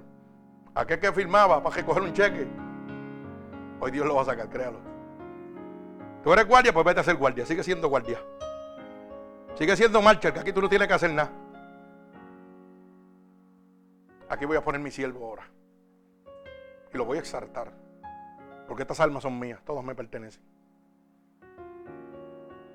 ¿Y tú sabes lo que dice la palabra de Dios? Que los que son de Dios nadie se los arrebata. Puede estar en el, oiga, puede estar en el mismo Seol y en el mismo Seol Jehová lo saca. En el mismo infierno para que lo pueda entender. Dios va a meter su mano y lo va a sacar. Porque los que son de Dios nadie los arrebata. Yo doy fe de eso. Dios me sacó a mí del Seol. Porque había un plan en mi vida. Y hoy Dios me está moviendo. Y hoy Dios está moviendo muchas personas aquí. Pero ¿sabe qué? Es porque está cumpliendo su promesa. Creen en el Señor Jesús y tú y tu casa van a ser salvos. Por eso que los estoy moviendo. No te creas que es porque van a mejorar. Sí, va a haber una mejoría a la salvación de Dios. Una mejoría que es inefable, inexplicable. Pero no por lo que ellos piensan. Yo voy a poner todo en orden. Todo lo voy a poner yo en orden. Ahora es que tú vas a ver mi gloria porque me has sido fiel. Ahora es que yo voy a derramar de mi poder. Porque lo que tú veías que era imposible es lo posible para Dios. Bendito el nombre de Jesús. Por eso estaba dando el testimonio de mi vida. Para que usted sepa que, oiga, nosotros a veces tenemos familiares que están más trancados que una caja de bola en un saco de arena, como digo yo. Pero no estaban peor que yo. Créalo. Y si Dios me sacó de la muerte, lo demás es un paso. Y si Dios está oyendo, permitiendo que tú oigas el poder, la gloria del Señor Jesucristo, es para que, oiga, las fuerzas de Dios han venido sobre ti. Gracias, Señor. Gracias porque estás abriendo las puertas de los cielos en mi vida en este momento. Gracias, Señor, porque no es casualidad que yo estoy aquí. Gracias, Señor, porque no es casualidad que me están oyendo alrededor del mundo. Bendito el nombre poderoso de Jesús. Mi alma alaba al Señor. El poder de nuestro Señor Jesucristo, mediante la fe, rompe toda barrera. Bendito sea su santo nombre. En el cual nos alegramos ahora, como dice la palabra, ¿verdad? En el verso 6. En muy poco tiempo. Y si es necesario, seas afligido en algunas pruebas. Pruebas que Dios permite para mostrarte su poder, su gloria en la vida de cada uno de nosotros. Dice el verso 6, en lo cual vosotros alegráis, aunque ahora por un poco tiempo, si es necesario, tengáis que ser afligidos en diversas pruebas. Usted piensa que a mí no me aflige por momentos. Yo estoy en el gozo de Dios en todo momento. Pero cuando yo caigo de rodillas, usted piensa que mi, corazón no me duele al yo saber que mi hijo se está perdiendo. ¿Usted, ¿Usted piensa que eso no me duele? Claro que me duele. Y tengo que ir con una oración exclamatoria a Dios. Señor, socójame porque necesito de ti. No permitas que este sentimiento carnal cambie mi visión espiritual. Ayúdame a mantener esa promesa que tú me has hecho. De que tú lo vas a salvar. De que si yo te sirvo, óyeme, tú lo vas a tocar. A mí me duele, claro que me duele. Y como si fuera poco uno, no. Mis dos hermanos también. Y en un mundo que se ha entregado a eso. Este mundo ahora mismo, la palabra es clara, dice que lo bueno lo van a llamar malo y lo malo va a ser llamado bueno. Y esto se ha vuelto una degeneración total. Pero ¿sabe qué? Cuando yo tengo fe en mi Señor Jesucristo, oiga, le puedo decir a un monte, échate abajo y se echa. Y la fe es la certeza de lo que yo espero, la convicción de lo que no se ve. Yo no sé cuánto tiempo tú estás esperando el milagro de Dios para tu vida. Esa petición que tú le tienes a Dios. Señor, ¿cuánto tiempo más? Oiga, porque nosotros, a pesar de que seamos pastores, también pensamos, no estamos ajenos. Y le hacemos esa pregunta a Dios también. Señor, llevo mucho tiempo. Y a veces Señor nos hace así callado, tranquilo. Confía en mí y yo haré. Tranquilo. Confía en el Señor y Él hará. Olvídate del gesto. Y usted sabe que cuando eso llega a mi corazón, ese pensamiento, porque si yo dijera que eso no llega, soy un mentiroso y me voy para el infierno. Y eso llega. Claro que llega, porque eso es un dardo del maligno para debilitar la fe que yo tengo en Dios. ¿Y sabe lo que hace el Señor? Me llena de su unción, me rocea con su sangre y me tira abajo. Entonces yo estoy hablando aquí a las 5 de la y el Señor me tira solo. No tengo que hacer nada. Solamente decirle, Señor, tú sabes dónde me duele. Extiende tus brazos, acaríciame. Dame la fortaleza. Porque yo reconozco que solamente dependo de ti. Y el Señor viene y me llena. Me llena de su poder. Y veo la situación, pero ya no me duele. No es que la situación desapareció es que Dios la cicatrizó. La situación está ahí, yo la veo todos los días, que sigue siendo homosexual, pero ya no me duele. Porque Cristo ha cicatrizado mi dolor. Cristo me ha dado la paz que sobrepasa todo entendimiento. Cristo ha derramado el fruto de su espíritu sobre tu vida. Paz, macedumbre, templanza, regocijo. Para que estas batallas que vienen, hermano, oiga, no limiten tu espíritu para que tú no sucumbas. Porque la única manera que el enemigo tiene para destruirlo usted, hermano, es robarle la paz. Él no tiene más ninguna fuerza. Si él le roba la paz a usted, va a hacer con usted lo que él quiera. Y eso tenemos que entenderlo. Pero donde está el Espíritu de Dios, hermano, hay paz, hay poder, hay gracia, hay amor, hay misericordia. Bendito sea el nombre de Jesús somos guardados por ese poder sobrenatural. Fíjese que en el cual nos alegramos ahora, como dice la palabra, en un muy poco tiempo, ¿verdad? ¿Por qué? Porque mientras usted está aquí en la tierra, está pasando batallas. Pero la palabra dice, si es necesario.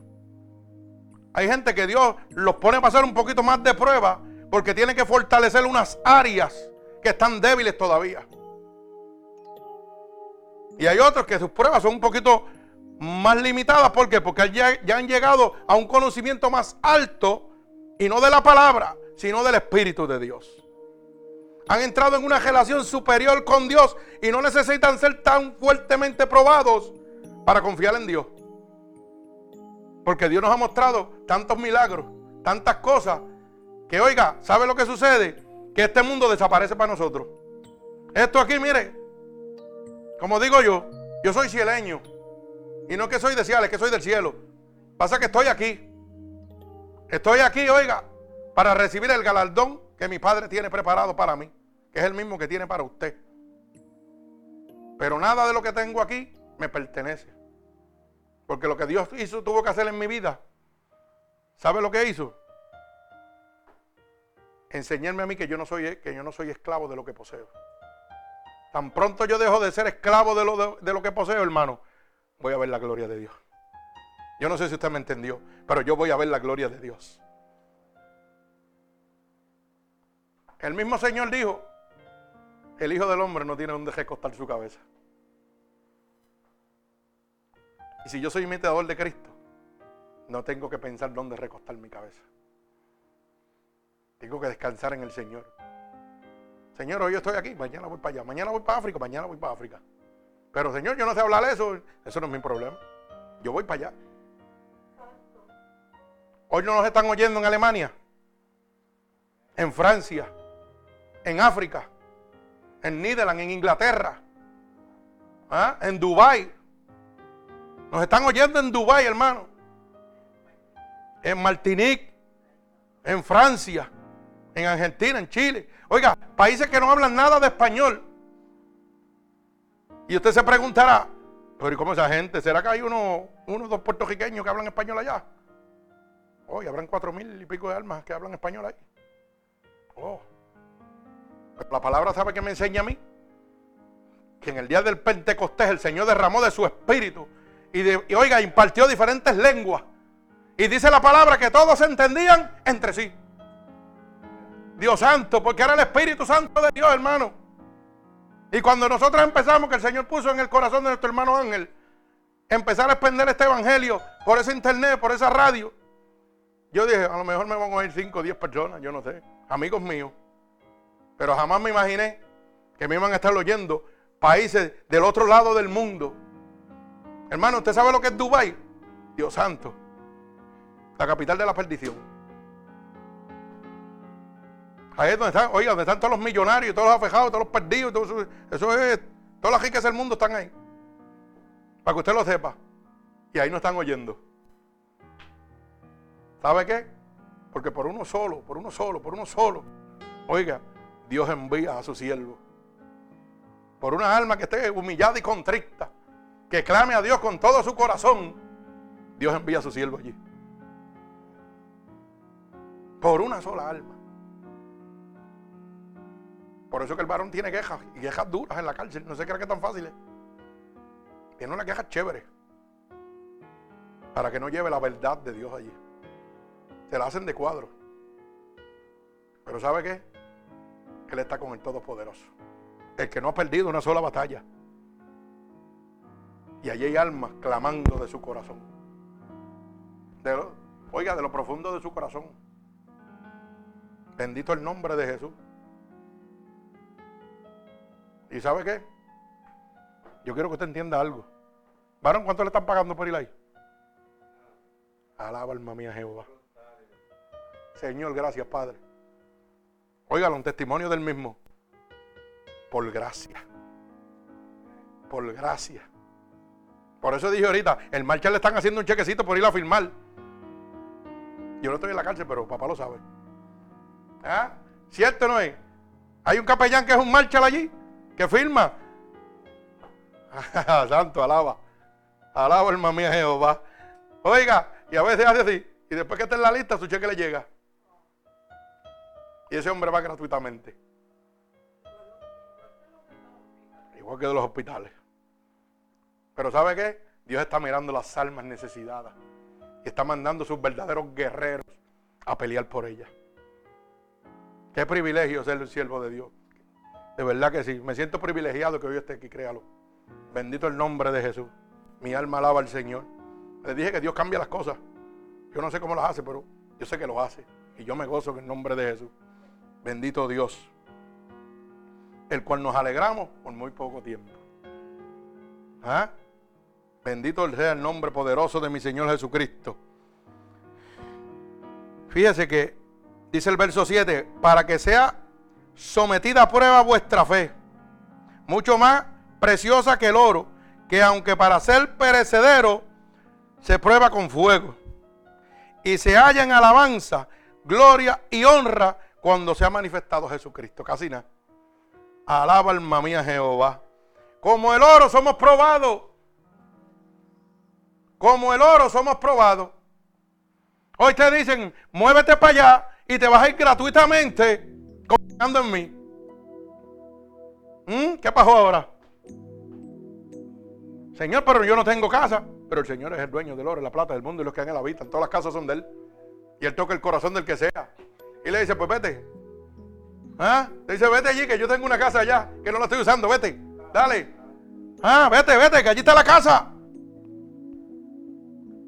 Y la cosa es que no vienen de, oiga, no vienen de un avión, van directo. Yo no voy de un avión para un hotel. Yo voy directo para la casa que Dios me proveyó. ¿Ah? Yo voy directo para la casa que Dios me prometió. Mi alma alaba al Señor. Porque es que Dios es fiel y verdadero. Bendito el nombre de Jesús. Mi alma alaba al Señor. Déjalo todo por mí, olvídate. Que yo te voy a proveer todo lo que tú necesitas. Ay, santo. Si usted se hubiera con, con, su con usted estar llegando aquí a Amabal, usted está dando un testimonio que usted no tiene idea. Usted no sabe el testimonio que usted está dando aquí a personas que están aquí. Que necesitan depender totalmente de Dios. No del hombre. Pero cuando yo dependo totalmente de Dios, tengo que obedecer totalmente a Dios también. No es a media, es totalmente. Y la Biblia dice que nada les oculta al Señor. Que dice que nos va a jugar hasta por nuestros secretos. Así que, ¿cómo está la cosa? ¿Nos rendimos a Dios completo para ver la gloria de Dios como la está viendo Él, como la estoy viendo yo? ¿O a medias? ¿Cómo es el asunto? Si tú quieres tener la victoria en medio de la lucha, tienes que rendirte a Dios totalmente. Tienes que declarar la gloria de Dios, la supremacía de Dios sobre tu vida. Bendito el nombre de Jesús. Yo declaré la supremacía de Dios en mi vida. Y cuando el hombre dijo, te vas a morir, aquí estoy. Vine con una máquina respiradora. Prepararon un avión para traerme para acá. En silla de y todo, mire. Y yo con aquella máquina en el avión. Y sin nada más que la ropa que tenía puesto. Ni un peso en el bolsillo tampoco, para que lo sepa. ¿Y sabe lo que hacía Dios? Me decía, preocúpate de ti. Y con aquella máquina yo tenía que orar por la gente y la gente sanándose y yo todavía enfermo. Y hoy usted se está cogiendo pena por lo que le está pasando. Hermano, no es tiempo de cogerse pena. Es tiempo de bendecir a los demás a través de su padecimiento como hizo Jesucristo, que bendició al mundo a través de su sacrificio, de su padecimiento. Mi gloria no está aquí, mi gloria está allá arriba, en el reino de los cielos. Y yo con aquellas máquinas, muriéndome, habían enfermos y yo tenía que orar por ellos. Yo no pensaba en mí. Yo lo que estaba mirando es que la gente se sanaba. Yo estaba mirando el poder de Dios, la gloria de Dios. Por eso la palabra es clara y todavía la gente no la entiende. El que ama a Jesús, todas las cosas obran para bien. Aquello que era maldición para la vida mía, supuestamente los que me estaban mirando, que no estaban viviendo en el espíritu como vivimos nosotros. Mira para allá la maldición que tiene ese hombre. Ese hombre está muriendo ahí. Y mira lo que hace orando por la gente en vez de orarle a Dios para que Dios lo sane. Por eso dice que todo obra para bien. Yo tenía que padecer para llegar a esos enfermos que fueran sanados. Para poder decirle, ¿sabes qué? Hay un Dios que sana, un Dios que restaura. Y ellos no me pudieran decir a mí, ah, tú no sabes de lo que estás hablando porque tú no te estás muriendo. Y cuando me decían así, yo le decía, pues ahora yo te voy a decir de dónde Dios me sacó. Yo soy el único que estoy vivo con esto, esto y esto. Me pusieron un pulmón así, me lo puso Dios, no me lo puso ningún hombre. Y los enfermos decían, tanto, ahora sí me quedo callado. Ahora creo en un Dios poderoso. Pero tuve que tener un testimonio Cuando Dios llama, Dios capacita y luego envía. Primero te va a capacitar. Tú no puedes adelantar el paso de Dios. Tú tienes que esperar en el Señor. Y cuando tú estás ready, que estás listo, el Señor te dice, ahora te vas. Y yo te voy a suplir todo lo que tú necesitas. Y yo voy a hacer todo lo que tú necesitas. Porque si yo me hubiera ido antes, hermano, lamentablemente todos aquellos enfermos se van a burlar de mí. Y me van a decir, claro, tú puedes hablar así porque tú estás sano. Pero cuando yo le dije, yo estaba muerto. Y yo estaba en el cielo y vine. Y mira la cicatriz aquí, mira la otra cicatriz por acá. Y tú me estás hablando de que tú tienes ese cancercito, bendito, eso, no es nada para Dios. Entonces yo lo hace como si nada. Para el cáncer hay quimo y hay radio.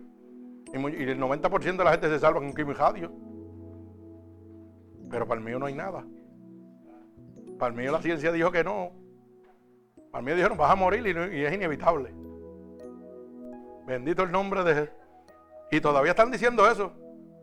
La última vez que estuve en, en Gameville hospitalizado, no vamos a hacer nada. Pero ¿sabe qué? El Dios Todopoderoso sigue peleando por mí. El Dios Todopoderoso me sigue dando la victoria en medio de las batallas. Así que yo no sé cuál es tu problema. Pero yo te aseguro que no es más grande que los que yo he tenido. Y hoy Dios te está hablando para que descanses totalmente en Dios. Bendito sea el nombre de Jesús, para que no se olvide, oye, de la gloria manifestada de Dios sobre la vida tuya. Bendito sea el nombre de Jesús. ¿Sabía usted que todas las virtudes del cielo nacen a raíz de la humanidad? ¿O no lo sabía? ¿Usted sabe lo que quiero decir con eso, hermano? Que si usted sabe que todas las virtudes que derrama el cielo, el Dios Todopoderoso, nacen a raíz de nosotros. Toda la gloria de Dios es manifestada a través de nosotros, de la humanidad, de lo que está perdido. Todo el poder y toda la gloria de Dios. Dios nos usa como el instrumento principal para mostrar su gloria. Imagínese usted, si no hubieran pecadores, no hubieran milagros, no hubiera nada. Y Dios tiene que venir a buscar lo que está perdido para mostrar su gloria a la humanidad. Y la palabra dice que aún ni viendo van a creer. Y así estamos. Hay gente que yo le muestro hasta los papeles. Mira, papi, aquí está el pulmón, aquí no está. ¿Quién me puso ese pulmón? Y dice la palabra que tienen comezón de oír. Se ponen bujo, mire, se ponen aquí, comezón de oír. No quieren, pero eso es bíblico. Eso es bíblico. Dice que va a haber gente que va a tener comezón de oír. Oye, te estoy hablando un milagro de Dios frente de ti. Tengo pruebas evidenciales que lo muestran. No es que yo lo estoy diciendo, es que te lo puedo mostrar. Y todavía no quieres creer. Eso es lo que habla la palabra. Claramente. Que Dios creó hasta el impío para su propio mal. Para que la palabra poderosa de Dios sea cumplida. Usted sabe que la palabra habla claro de que Dios envió un poder engañoso para que todo aquel fuera condenado. Todo aquel que no crea en la palabra de Dios sea condenado. O sea, Dios autorizó al diablo estar aquí para que la palabra de Dios sea cumplida. Para que por medio del sacrificio de la palabra de Dios usted sea salvo. ¿Usted sabe lo que me dice eso? Que el diablo está bajo los pies de Dios. Que el diablo tiene que obedecer a Dios donde quiera que esté metido. Y si Dios es conmigo, ¿quién contra mí? Bendito el nombre de Jesús. Por eso ustedes vieron lo que pasó y lo que sigue pasando. Bendito el nombre de Jesús. Usted sabe que esto lo vemos en el ejemplo de Jacob. En la trayectoria de la vida de Jacob alcanza la gloria de Dios. La soberanía, ¿verdad? La ambición humana pasa a la dependencia divina de Dios. Cuando yo tengo soberanía, cuando yo tengo, oiga, que me creo las últimas cosas del desierto, todo eso sucumbe ante el poder divino de Dios. No importa lo que sea, mi alma alaba al Señor Jesucristo. Esa ambición, esa soberanía humana que tenía Jacob pasó a la dependencia divina, o sea, a depender totalmente de Dios. Dios lo abacoró y lo puso en un sitio. Oiga, te voy a poner ahora, ahora. Y así hace con muchos de nosotros. Así hace con muchos de nosotros. Para que nosotros aprendamos a depender de Dios. Porque mientras nosotros estamos en el gozo, estamos en las cosas económicas bien, ¿sabe qué? Lo menos que sacamos es tiempo para Dios. Hoy yo le digo a alguien, vengan a orar al templo, no quieren venir. Suerte que eso no pasa aquí. Aquí yo declaro una vigilia y aquí está todo el mundo en la vigilia. Y aquí la vigilia empezamos a las 9 y ¿a qué hora acabamos, hermana? A las 5 de la mañana. Eso de media vigilia, eso aquí no existe. Aquí hacemos como, como peleaba con el ángel de Jehová. Hasta que tú no me bendigas, nosotros no nos vamos de aquí. Tú tienes que bendecirnos. Porque estamos pagando un precio. Y todas las vigilias que hacemos acabamos 5 o 6 de la mañana. Y no estamos con eso de que al mediodía, a medianoche nos vamos a comer un sopón. Esto no es una fiesta. Aquí vinimos a orar. A queremos a, batallar, a pelear la batalla. A guerrear para que las bendiciones, para que las peticiones que yo tenga delante del trono de nuestro Señor Jesucristo sean cumplidas. Para que usted lo sepa. Como dice la palabra. El que me ha sido fiel, ¿verdad? Bendito el nombre de Jesús. Pero hay que pelear la batalla. Esto no es un juego, hay que pelear la batalla. Bendito el nombre poderoso de mi Señor Jesucristo.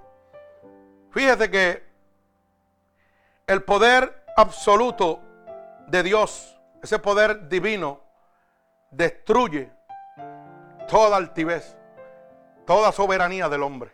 Tan pronto el hombre toca al Espíritu Santo de Dios, es tocado. Oiga, un contacto del Espíritu de, de Dios con el hombre, queda destruido. Totalmente. Totalmente. No hay ningún demonio que se resista al poder de Dios. Y yo lo doy por testimonio. Yo lo doy por testimonio. Mi esposa tiene un testimonio violento. Y yo me lo gozo. Yo me lo gozo, ¿verdad? Y, aquí el varón que está aquí sentado. Yo me acuerdo y si tú me permites decirlo, yo lo digo. Mire, nuestro hijo por una u otra razón, bajo la voluntad permisible de Dios, quiero que lo entienda, cayó en el, vicio del crack. Un vicio que, mire, eso no lo saca nadie de ahí. Usted se puede meter todo lo que usted quiera en los programas y no lo saca nadie. Para que usted lo sepa. Y yo me acuerdo que esta sierva estaba en el cuarto clamándole a Dios. ¿Cierto o falso? Estaba clamándole a Dios en el cuarto. Y un, y un momento yo entré. Y yo le dije, pídele a Dios Pídele a Dios para que tú veas que Dios lo va a libertar. No te preocupes. Y la contestación de ella, ya yo estoy cansada de pedirle a Dios y Dios no me concede nada. Oiga bien, porque ese es el dolor humano que llevamos dentro. Al ver que lo que yo estoy sirviendo a Dios y no veo que se activa en el momento. Y me acuerdo que le di la espalda, pega a caminar. La miré y lo único que le dice, ¿y qué tú le das a Dios? Y seguí caminando. Lo demás es historia. Pastor con Dios le dijo a Dios, Señor, si tú me lo sacas de ahí, yo te voy a servir para el resto de mi vida. Lo que estuvo fue una semana y algo, ¿verdad? En un programa. Se acabaron los fondos y lo botaron para afuera. Pero los fondos de Dios no se acabaron. Lo libertó por el poder del Espíritu Santo de Dios. Los fondos de Dios nunca se acaban. El Espíritu de Dios nunca termina. Porque Dios no rechaza un corazón humillado y contrito.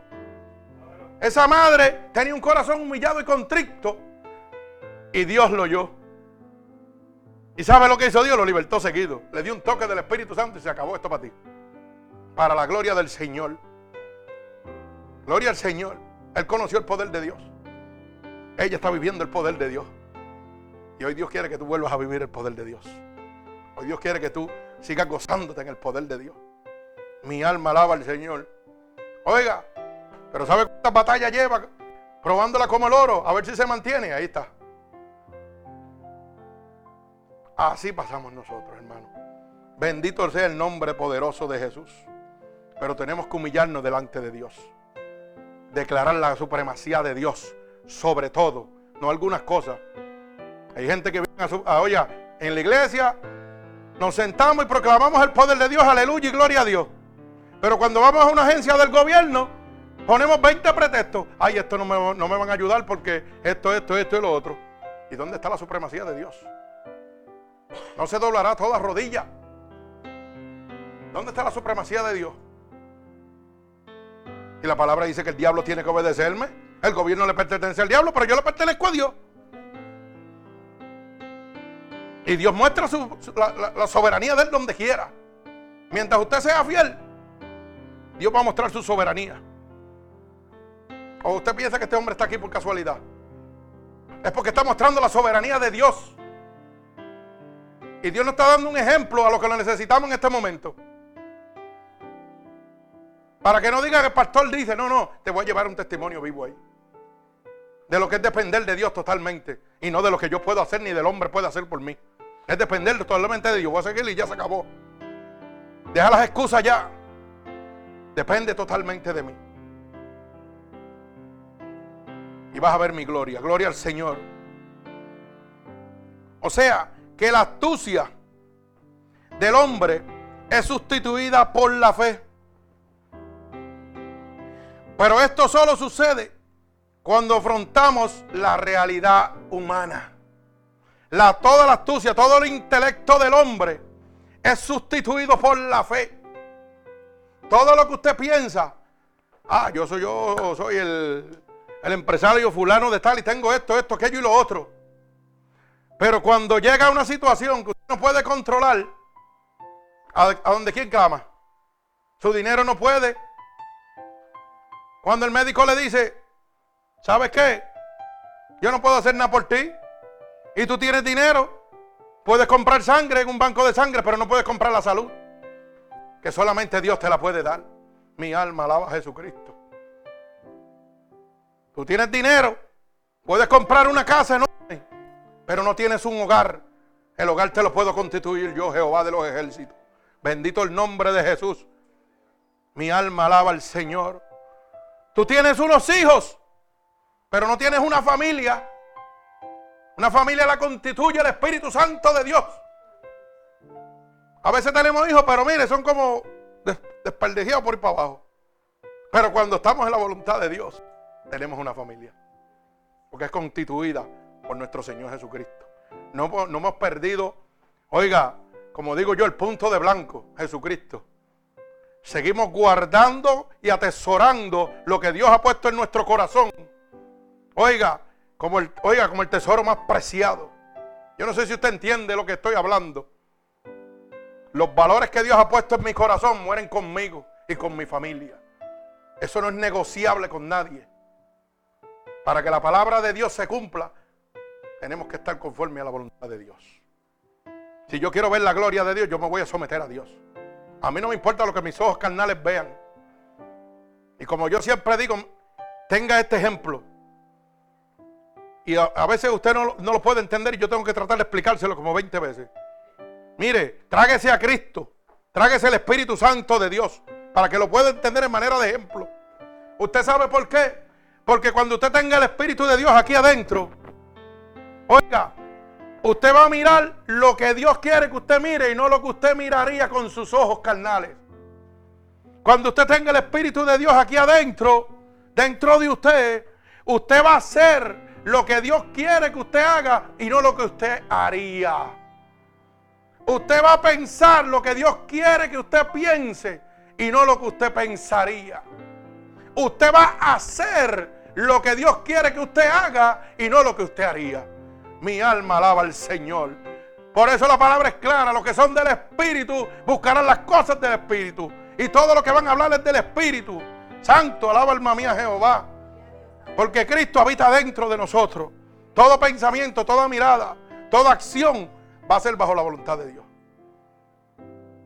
usted piensa, y perdone que lo que lo estoy usando tanto de ejemplo, usted piensa que este varón después de 20 años de predicar el Evangelio, no le gustaría estar en su casa tranquilo, retirado, cogiendo una pensión y tranquilito, suavecito.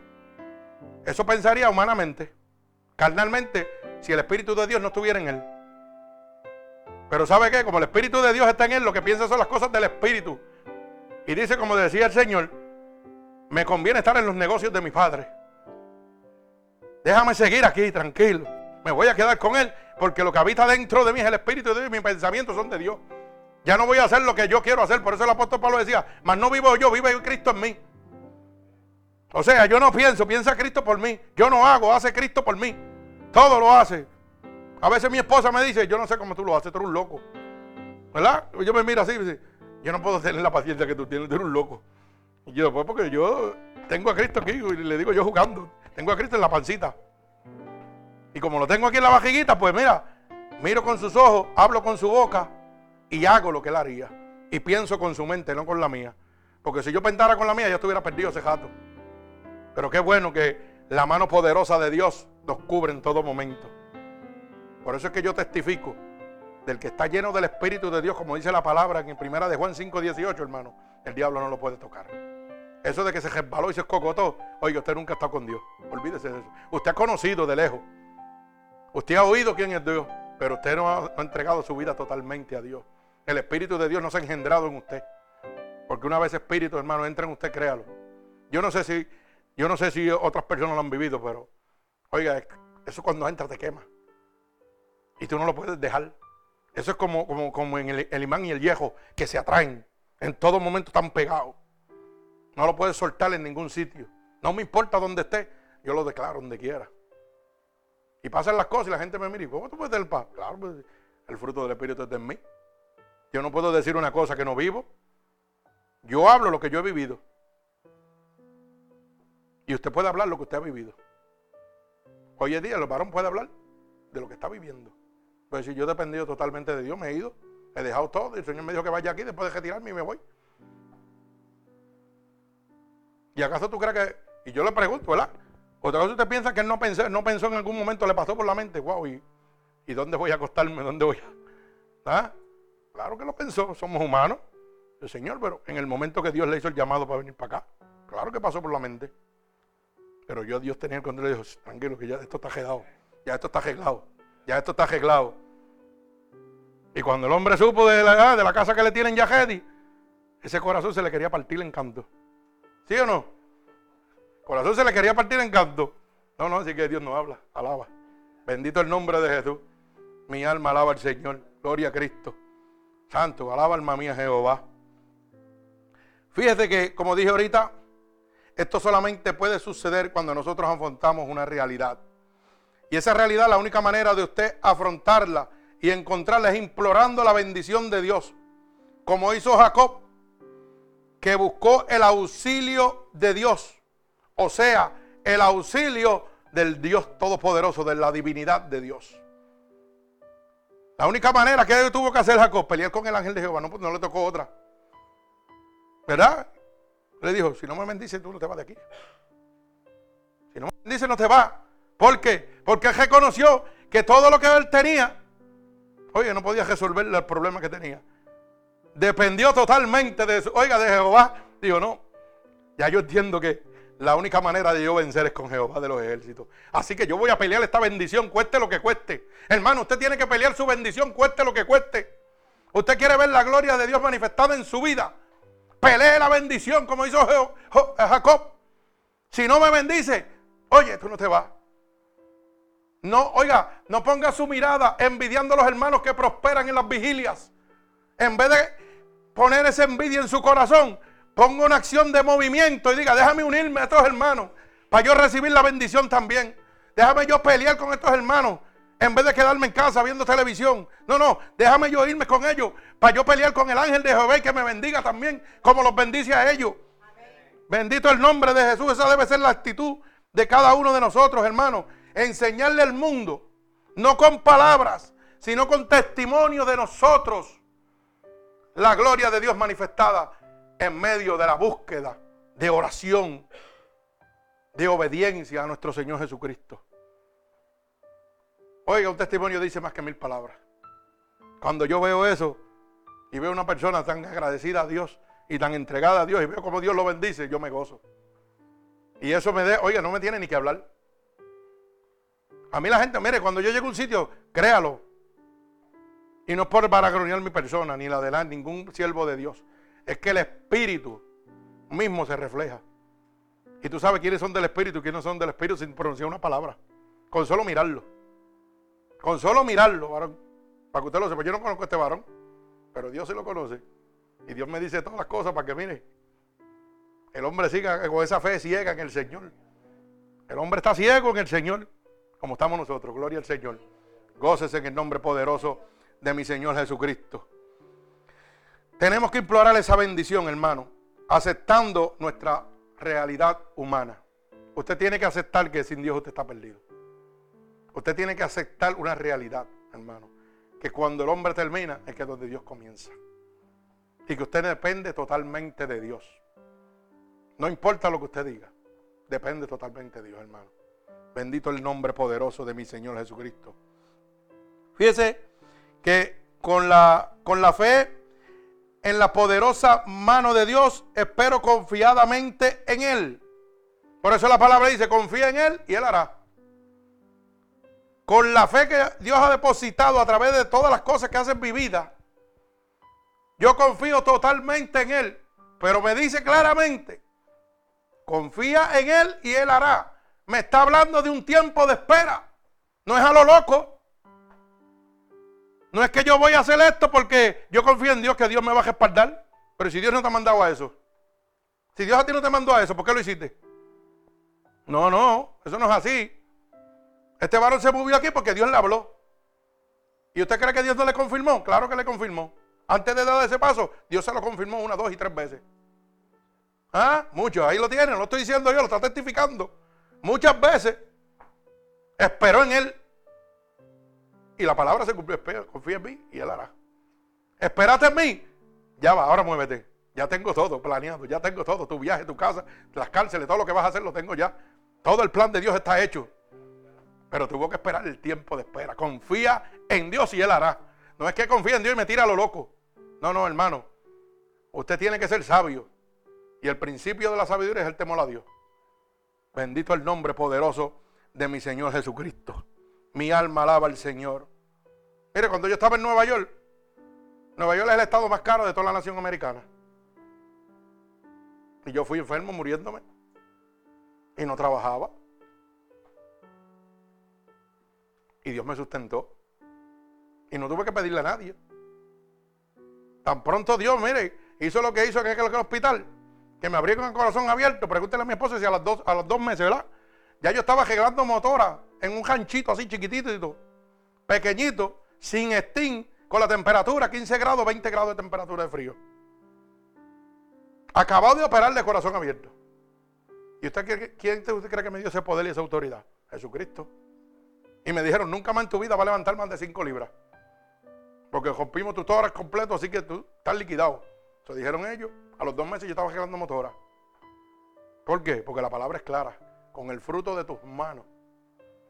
Yo no vivo del Evangelio, yo vivo del amor de Dios, de lo que Dios me provee, de la seguridad de que todo lo que yo recibo viene de Dios.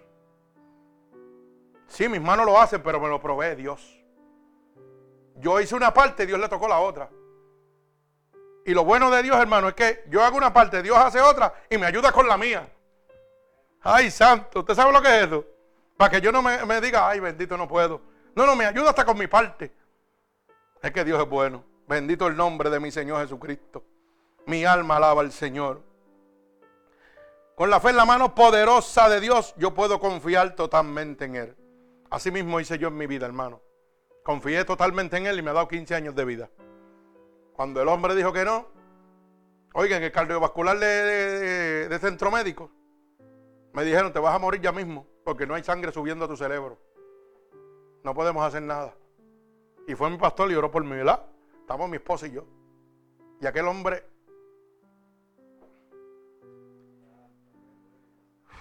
perdone, ¿verdad? Pero la presencia de Dios.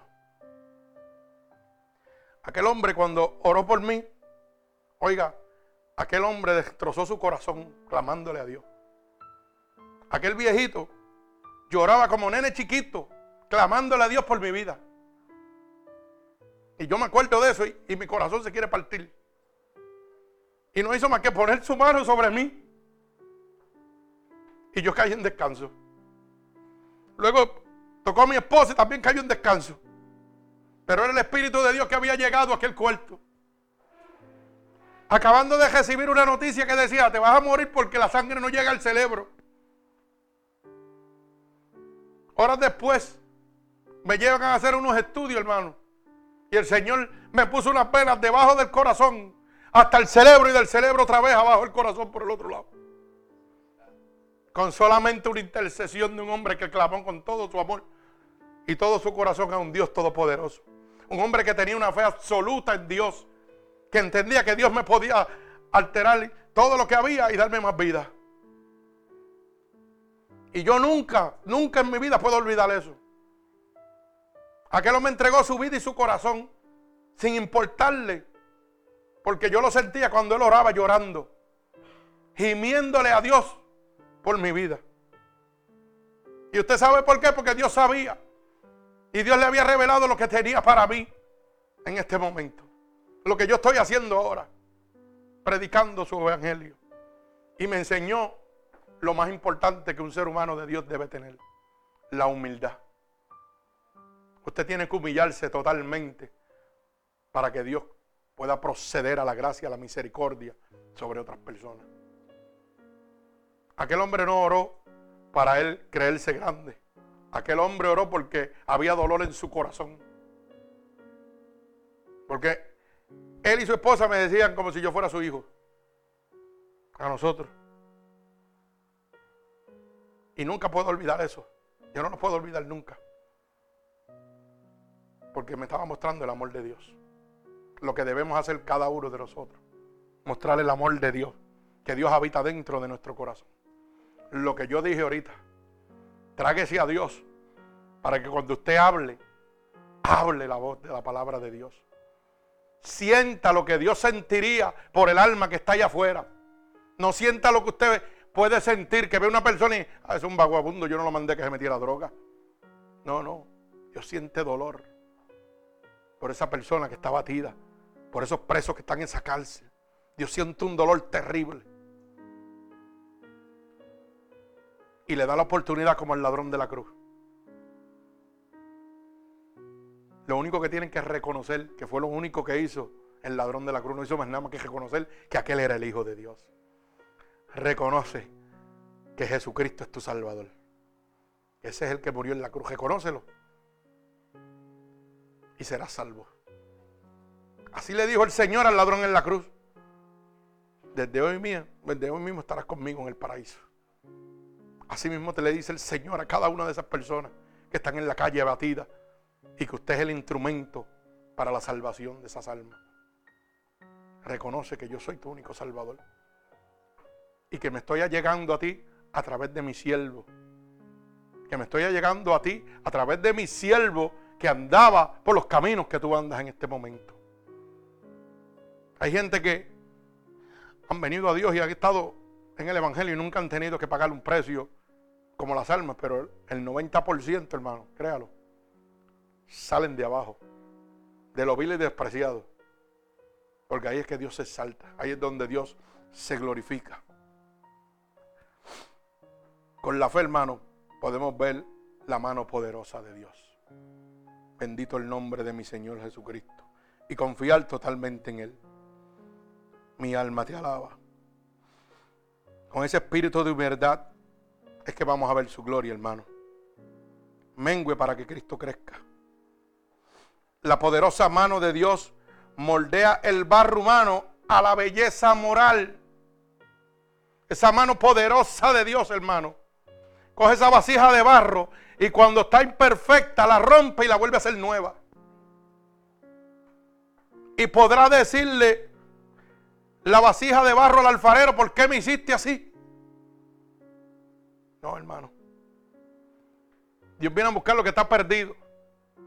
Oye, y te levanta y te pega a mordial nuevamente.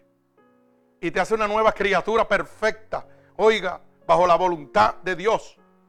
Respetando todos los estatutos morales que Dios ha dejado establecidos. No es viviendo a nuestra consuficiencia como nosotros queremos. Cuando Dios me toca, me transforma completo, de los pies a la cabeza. Él no hace las cosas a media. Por eso hice la predicación anterior, donde nosotros los evangélicos Creemos en un poder restaurador totalmente de Dios. No hay intercesión ni nada que haya que hacer. Aquí no hay que clamarle a nadie, un hombre que ore por nosotros, nada para que seamos salvos. No, la salvación es completa por medio de Dios. ¿Verdad? Bendito el nombre poderoso de Jesús. Transforma la vida estéril en un jardín fecundado. Un ejemplo de eso, hermano, es Elizabeth, es Sara. Y usted dirá, pero ¿cómo es esto? Sara era una mujer estéril.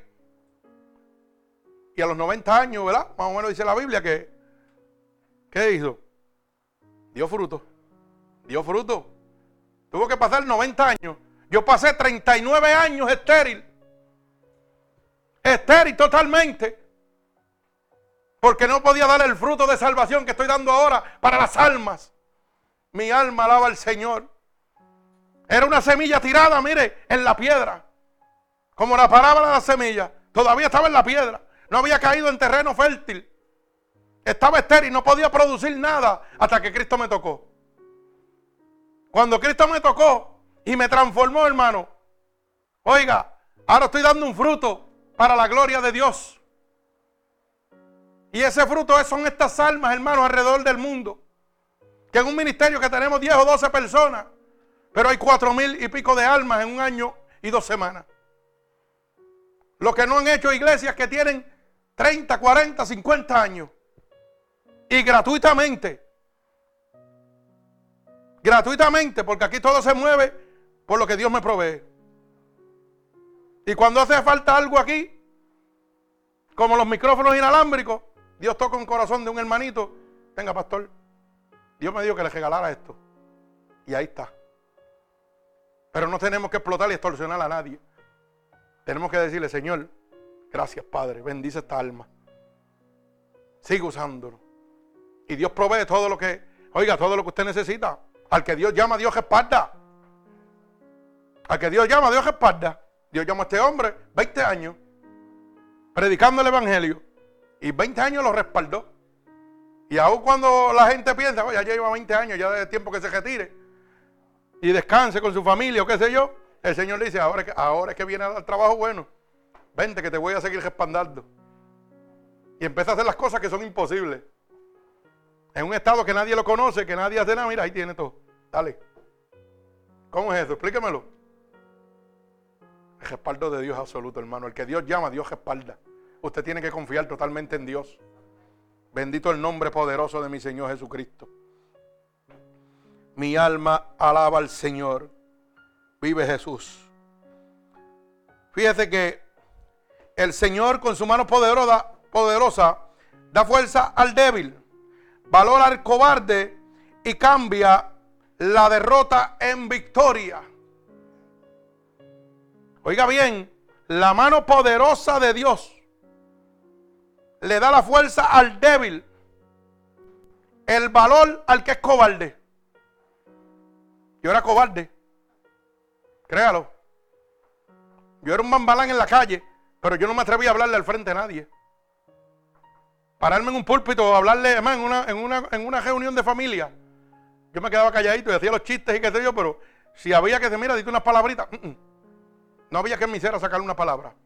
Yo era el hombre cobarde, más cobarde del mundo, hasta la escuela, para hablar en una clase o algo. Y ahora no me puedo callar. Ahora no me puedo callar. Bendito el nombre de Jesús. Y ha cambiado mi vida, que era una vida de derrota, en victoria. Hoy estoy en victoria. Y no solamente porque estoy sano y vivo, sino porque, oiga, de la muerte pecaminosa que yo no entendía, que iba a parar al lago de azufre y fuego, en la muerte segunda, como dice la palabra de Dios, yo no lo sabía. Y a Dios le ha placido sobre todo, pesar que estaba derrotado, humillado, destruido, ponerme en victoria hoy. Y yo poder decir al mundo de dónde Dios me ha sacado. Así que goces en el Señor. La mano poderosa de Dios no es una mano que nos ayuda a luchar, es una mano que nos da un auxilio. Un auxilio que nos promete la victoria en todo momento. Con la mano poderosa de Dios usted no tiene un margen de pérdida. No lo hay, hermano. La matemática de Dios es perfecta. Es victoria tras victoria. El Señor no ha perdido una sola batalla. Usted sabe que hoy la ciencia dicen que ahora cuando encontraron los carros del faraón y todas esas cosas que han encontrado, según la Biblia, ¿verdad? Ellos dicen que era imposible, porque ahí lo que habían eran dos pies de, profundidad. Dicen ellos. Ahora explíquenme usted cómo en dos pies de, de profundidad se murieron tantas miles de personas. Explíquenmelo. Si ellos dicen que lo que son dos pies, ¿verdad?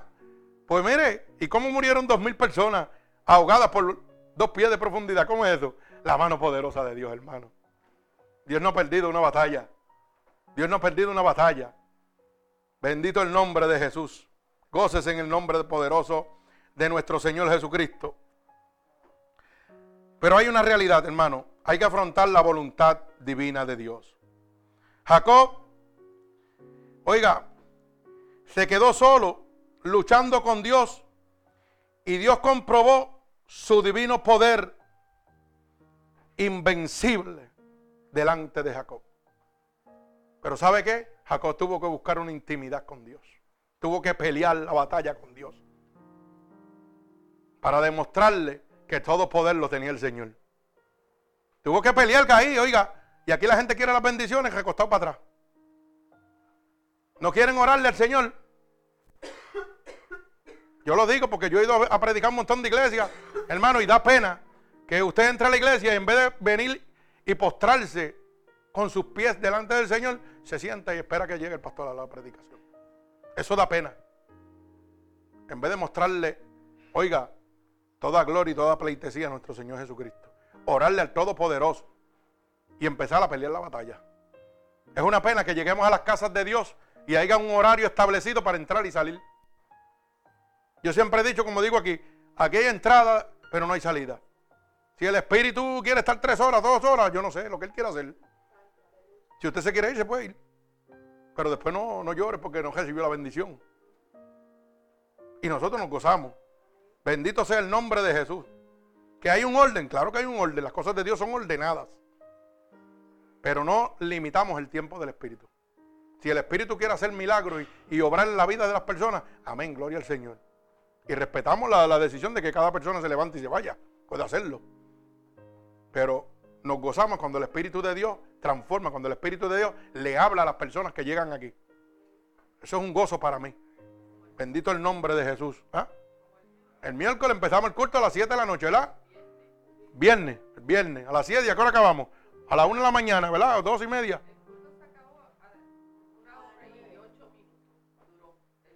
La predicación duró una hora y ocho minutos, varón. A las una y media de la mañana. Se metió el espíritu y le dio a hacer, lo que tenía que hacer. Tenía que liberar a una persona y la liberó. No, la casa de Dios, Él es el dueño aquí, Él hace lo que le da la gana. Y aquí estuvimos peleando esa batalla hasta las una de la mañana. Tres horas y media peleando ahí. Y la gente hoy en día, hermano, esto es, no, me voy que tengo un compromiso compromiso, compromiso mío con Dios. Porque ese fue el que me tiene vivo ahora mismo. Si no hubiera hecho compromiso con Él, bendito, estuviera allá en el otro lado. Bendito el nombre poderoso de mi Señor Jesucristo. Mi alma alaba al Señor. Dios descoyuntó el muslo de Jacob, lo derribó para darle un nuevo nombre. Dios tiene que hacer lo mismo con nosotros, hermano. A veces nos tiene que derrumbar para darnos una nueva criatura, para renacer de nuevo. Tiene que entrar, no mire, como hizo con Jacob, descoyuntó su muslo y le ahora te voy a ser un nuevo hombre. Te voy a llevar abajo para que tú entiendas que todo está bajo mi poder, que yo tengo todo el poder absoluto y que nada se puede mover si no es por mi voluntad. Y Dios a veces nos tiene que coger a nosotros y el alfarero, alabado el nombre de Dios. Mi alma alaba a Jesucristo. Qué bueno es Dios. Fíjese que usted tiene que entender que solamente estando con Dios a solas, como hizo Jesús en Getsemaní, que se fortaleció, ¿verdad?, en la realidad divina, podía afrontar la lucha para alcanzar la victoria. Lo mismo que hizo Jesucristo. Fue ese maní que hizo. Fortaleza, ahí está. Entró en una intimidad con Dios Padre. ¿Para qué? Para recibir la fuerza para poder qué? Tener la victoria para la lucha que venía. Eso mismo tenemos que hacer nosotros. ¿Usted quiere tener victoria en medio de la lucha? Ríndase a Dios. No importa lo que sea, ríndase a Dios. Entréguese a Dios totalmente. Bendito el nombre poderoso de mi Señor Jesucristo. Gloria a Dios. Y culmino con esto. Dios resiste a los soberbios y da gracia a los humildes.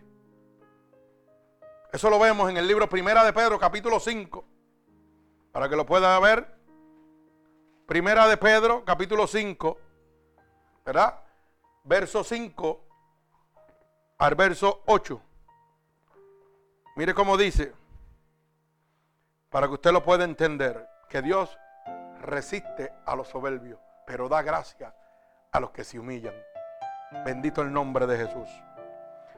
Dice la palabra de Dios, primera de Pedro, capítulo 5, del verso 5 al verso 8. Igualmente, jóvenes, están sujetos a los ancianos y todos sumidos unos a otros, revestidos de humildad, porque Dios resiste a los soberbios y da gracia a los humildes. Mi alma alaba al Señor. Humillaos pues bajo la poderosa mano de Dios, para que Él os exalte cuando fuere el tiempo, echando toda vuestra ansiedad sobre Él, porque Él tiene cuidado de vosotros. Mi alma alaba al Señor. Sed sobrios y velad, porque vuestro adversario, el diablo, está como león rugiente, andando, anda alrededor buscando a quien devorar. Mi alma alaba al Señor. Gloria al Señor. Dios es bueno para con nosotros. Vive nuestro Señor Jesucristo. Fíjese que Cristo es el maestro de la humildad. Por eso dice, aprended de mí. Aprenda de Cristo, no aprendan de este pastor, ni del otro pastor, ni de nadie. Aprenda de Cristo. Siga la enseñanza del maestro. Sea humilde como Dios. Que siendo un rey se despojó todo para que usted que estaba perdido en pecado, hermano, hoy tuviera la vida eterna. Y con solo declararlo con su boca. No espere que venga la gran tribulación para que tenga que pagar con vida para heredar el reino de Dios. ¿Usted sabe lo que es eso? Mire, mejor que ese ahora en este momento que no le cuesta nada decir, Señor, reconozco que tú eres mi único y exclusivo Salvador. Porque después va a tener que pagar, ¿no, varón? Va a tener que pagar terrible. Bendito el nombre poderoso de Jesús, negarse a la marca de, del enemigo de las almas, del anticristo. Gloria al Señor. Que Dios es bueno de verdad. Fíjese que luchar es vivir, pero con Dios y para Dios para entender el reino de Dios en la tierra. Entienda bien lo que le estoy diciendo. Luchar es vivir, pero es vivir con Dios. Para que sea extendido el reino de Dios sobre la faz de la tierra. Bendigo el santo nombre de mi Señor Jesucristo. Así hermano, que si usted ha entendido en este momento que la lucha que usted lleva, la única manera de usted obtener la victoria es a través de la sangre derramada en la cruz del Calvario, de ser rociado por esa sangre de Jesucristo, de ser lleno por el Espíritu Santo de Dios. Este es el momento de usted declararle a Jesucristo que es su único Salvador. Así que le voy a pedir a cada uno de los hermanos oyentes alrededor del mundo que lo único que tiene que repetir es conmigo, como han hecho estas 4.095 cuatro almas alrededor del mundo, que han declarado que Jesucristo es su Salvador. Oiga, repetir conmigo en este momento, Señor, he entendido, Padre, que la única manera de obtener la victoria es a través de tu sangre derramada en la cruz del Calvario, a través de tu sacrificio. Por eso te pido en este momento que me perdones de todos mis pecados que he cometido a conciencia o inconscientemente. Yo he oído en tu palabra que dice que si yo declaro con mi boca que tú eres mi salvador, yo sería salvo. Y yo estoy declarando ahora mismo con mi boca que tú eres mi salvador. He oído que tu palabra dice que si yo creyera en mi corazón que tú te levantaste de entre los muertos, yo sería salvo. Y en este momento, Padre, yo creo que tú te has levantado de entre los muertos. Lo creo en mi corazón. Así que te pido que me escribas en el libro de la vida y no permitas que me aparte nunca más de ti. Padre, en el nombre poderoso de Jesús, mira cada una de estas personas alrededor del mundo que han recibido, oiga, esta palabra poderosa y han declarado con su boca que tú eres su único salvador en este momento, que tú los has recibido, Señor, como sus hijos. Yo te pido en este momento que sean rociados por tu sangre vicaria derramada en la cruz del Calvario, que sean limpiados de todo pecado, de toda transgresión, Padre, en este momento. Padre, que un toque de tu Santo Espíritu en este momento, que las corrientes de agua viva emanen sobre ellos ahora mismo, en este preciso momento, como confirmación, Padre, de que tú los aceptas en este momento en tu reino, Padre. Padre, en el poder de Dios Todopoderoso y por la autoridad ungida que tú me has dado, Padre, yo declaro en este momento un toque del cielo sobre cada una de estas almas, Padre. Te lo pido en el nombre poderoso de tu Hijo amado Jesús y el pueblo de Cristo dice amén. Así, hermanos oyentes, si esta predicación ha sido de bendición para cada uno de ustedes y usted quiere que alguna familia, amigo, obtenga la victoria en medio de la lucha, puede entregarle nuestra página web donde están grabadas todas estas predicaciones y recuerde que esto es gratuitamente para la gloria de Dios. Nada tiene que dar, solamente eh, comunicarse, ¿verdad?, con el website y oír la, la palabra de Dios gratuitamente a nuestra página web unidosporcristo 7.wix.com diagonal MUPC. Y si tiene alguna petición, la puede dejar ahí y vamos a estar orando por eso. Así que en el nombre poderoso de Jesús, que el Señor me los bendiga. Dios les bendiga. Gloria al Señor.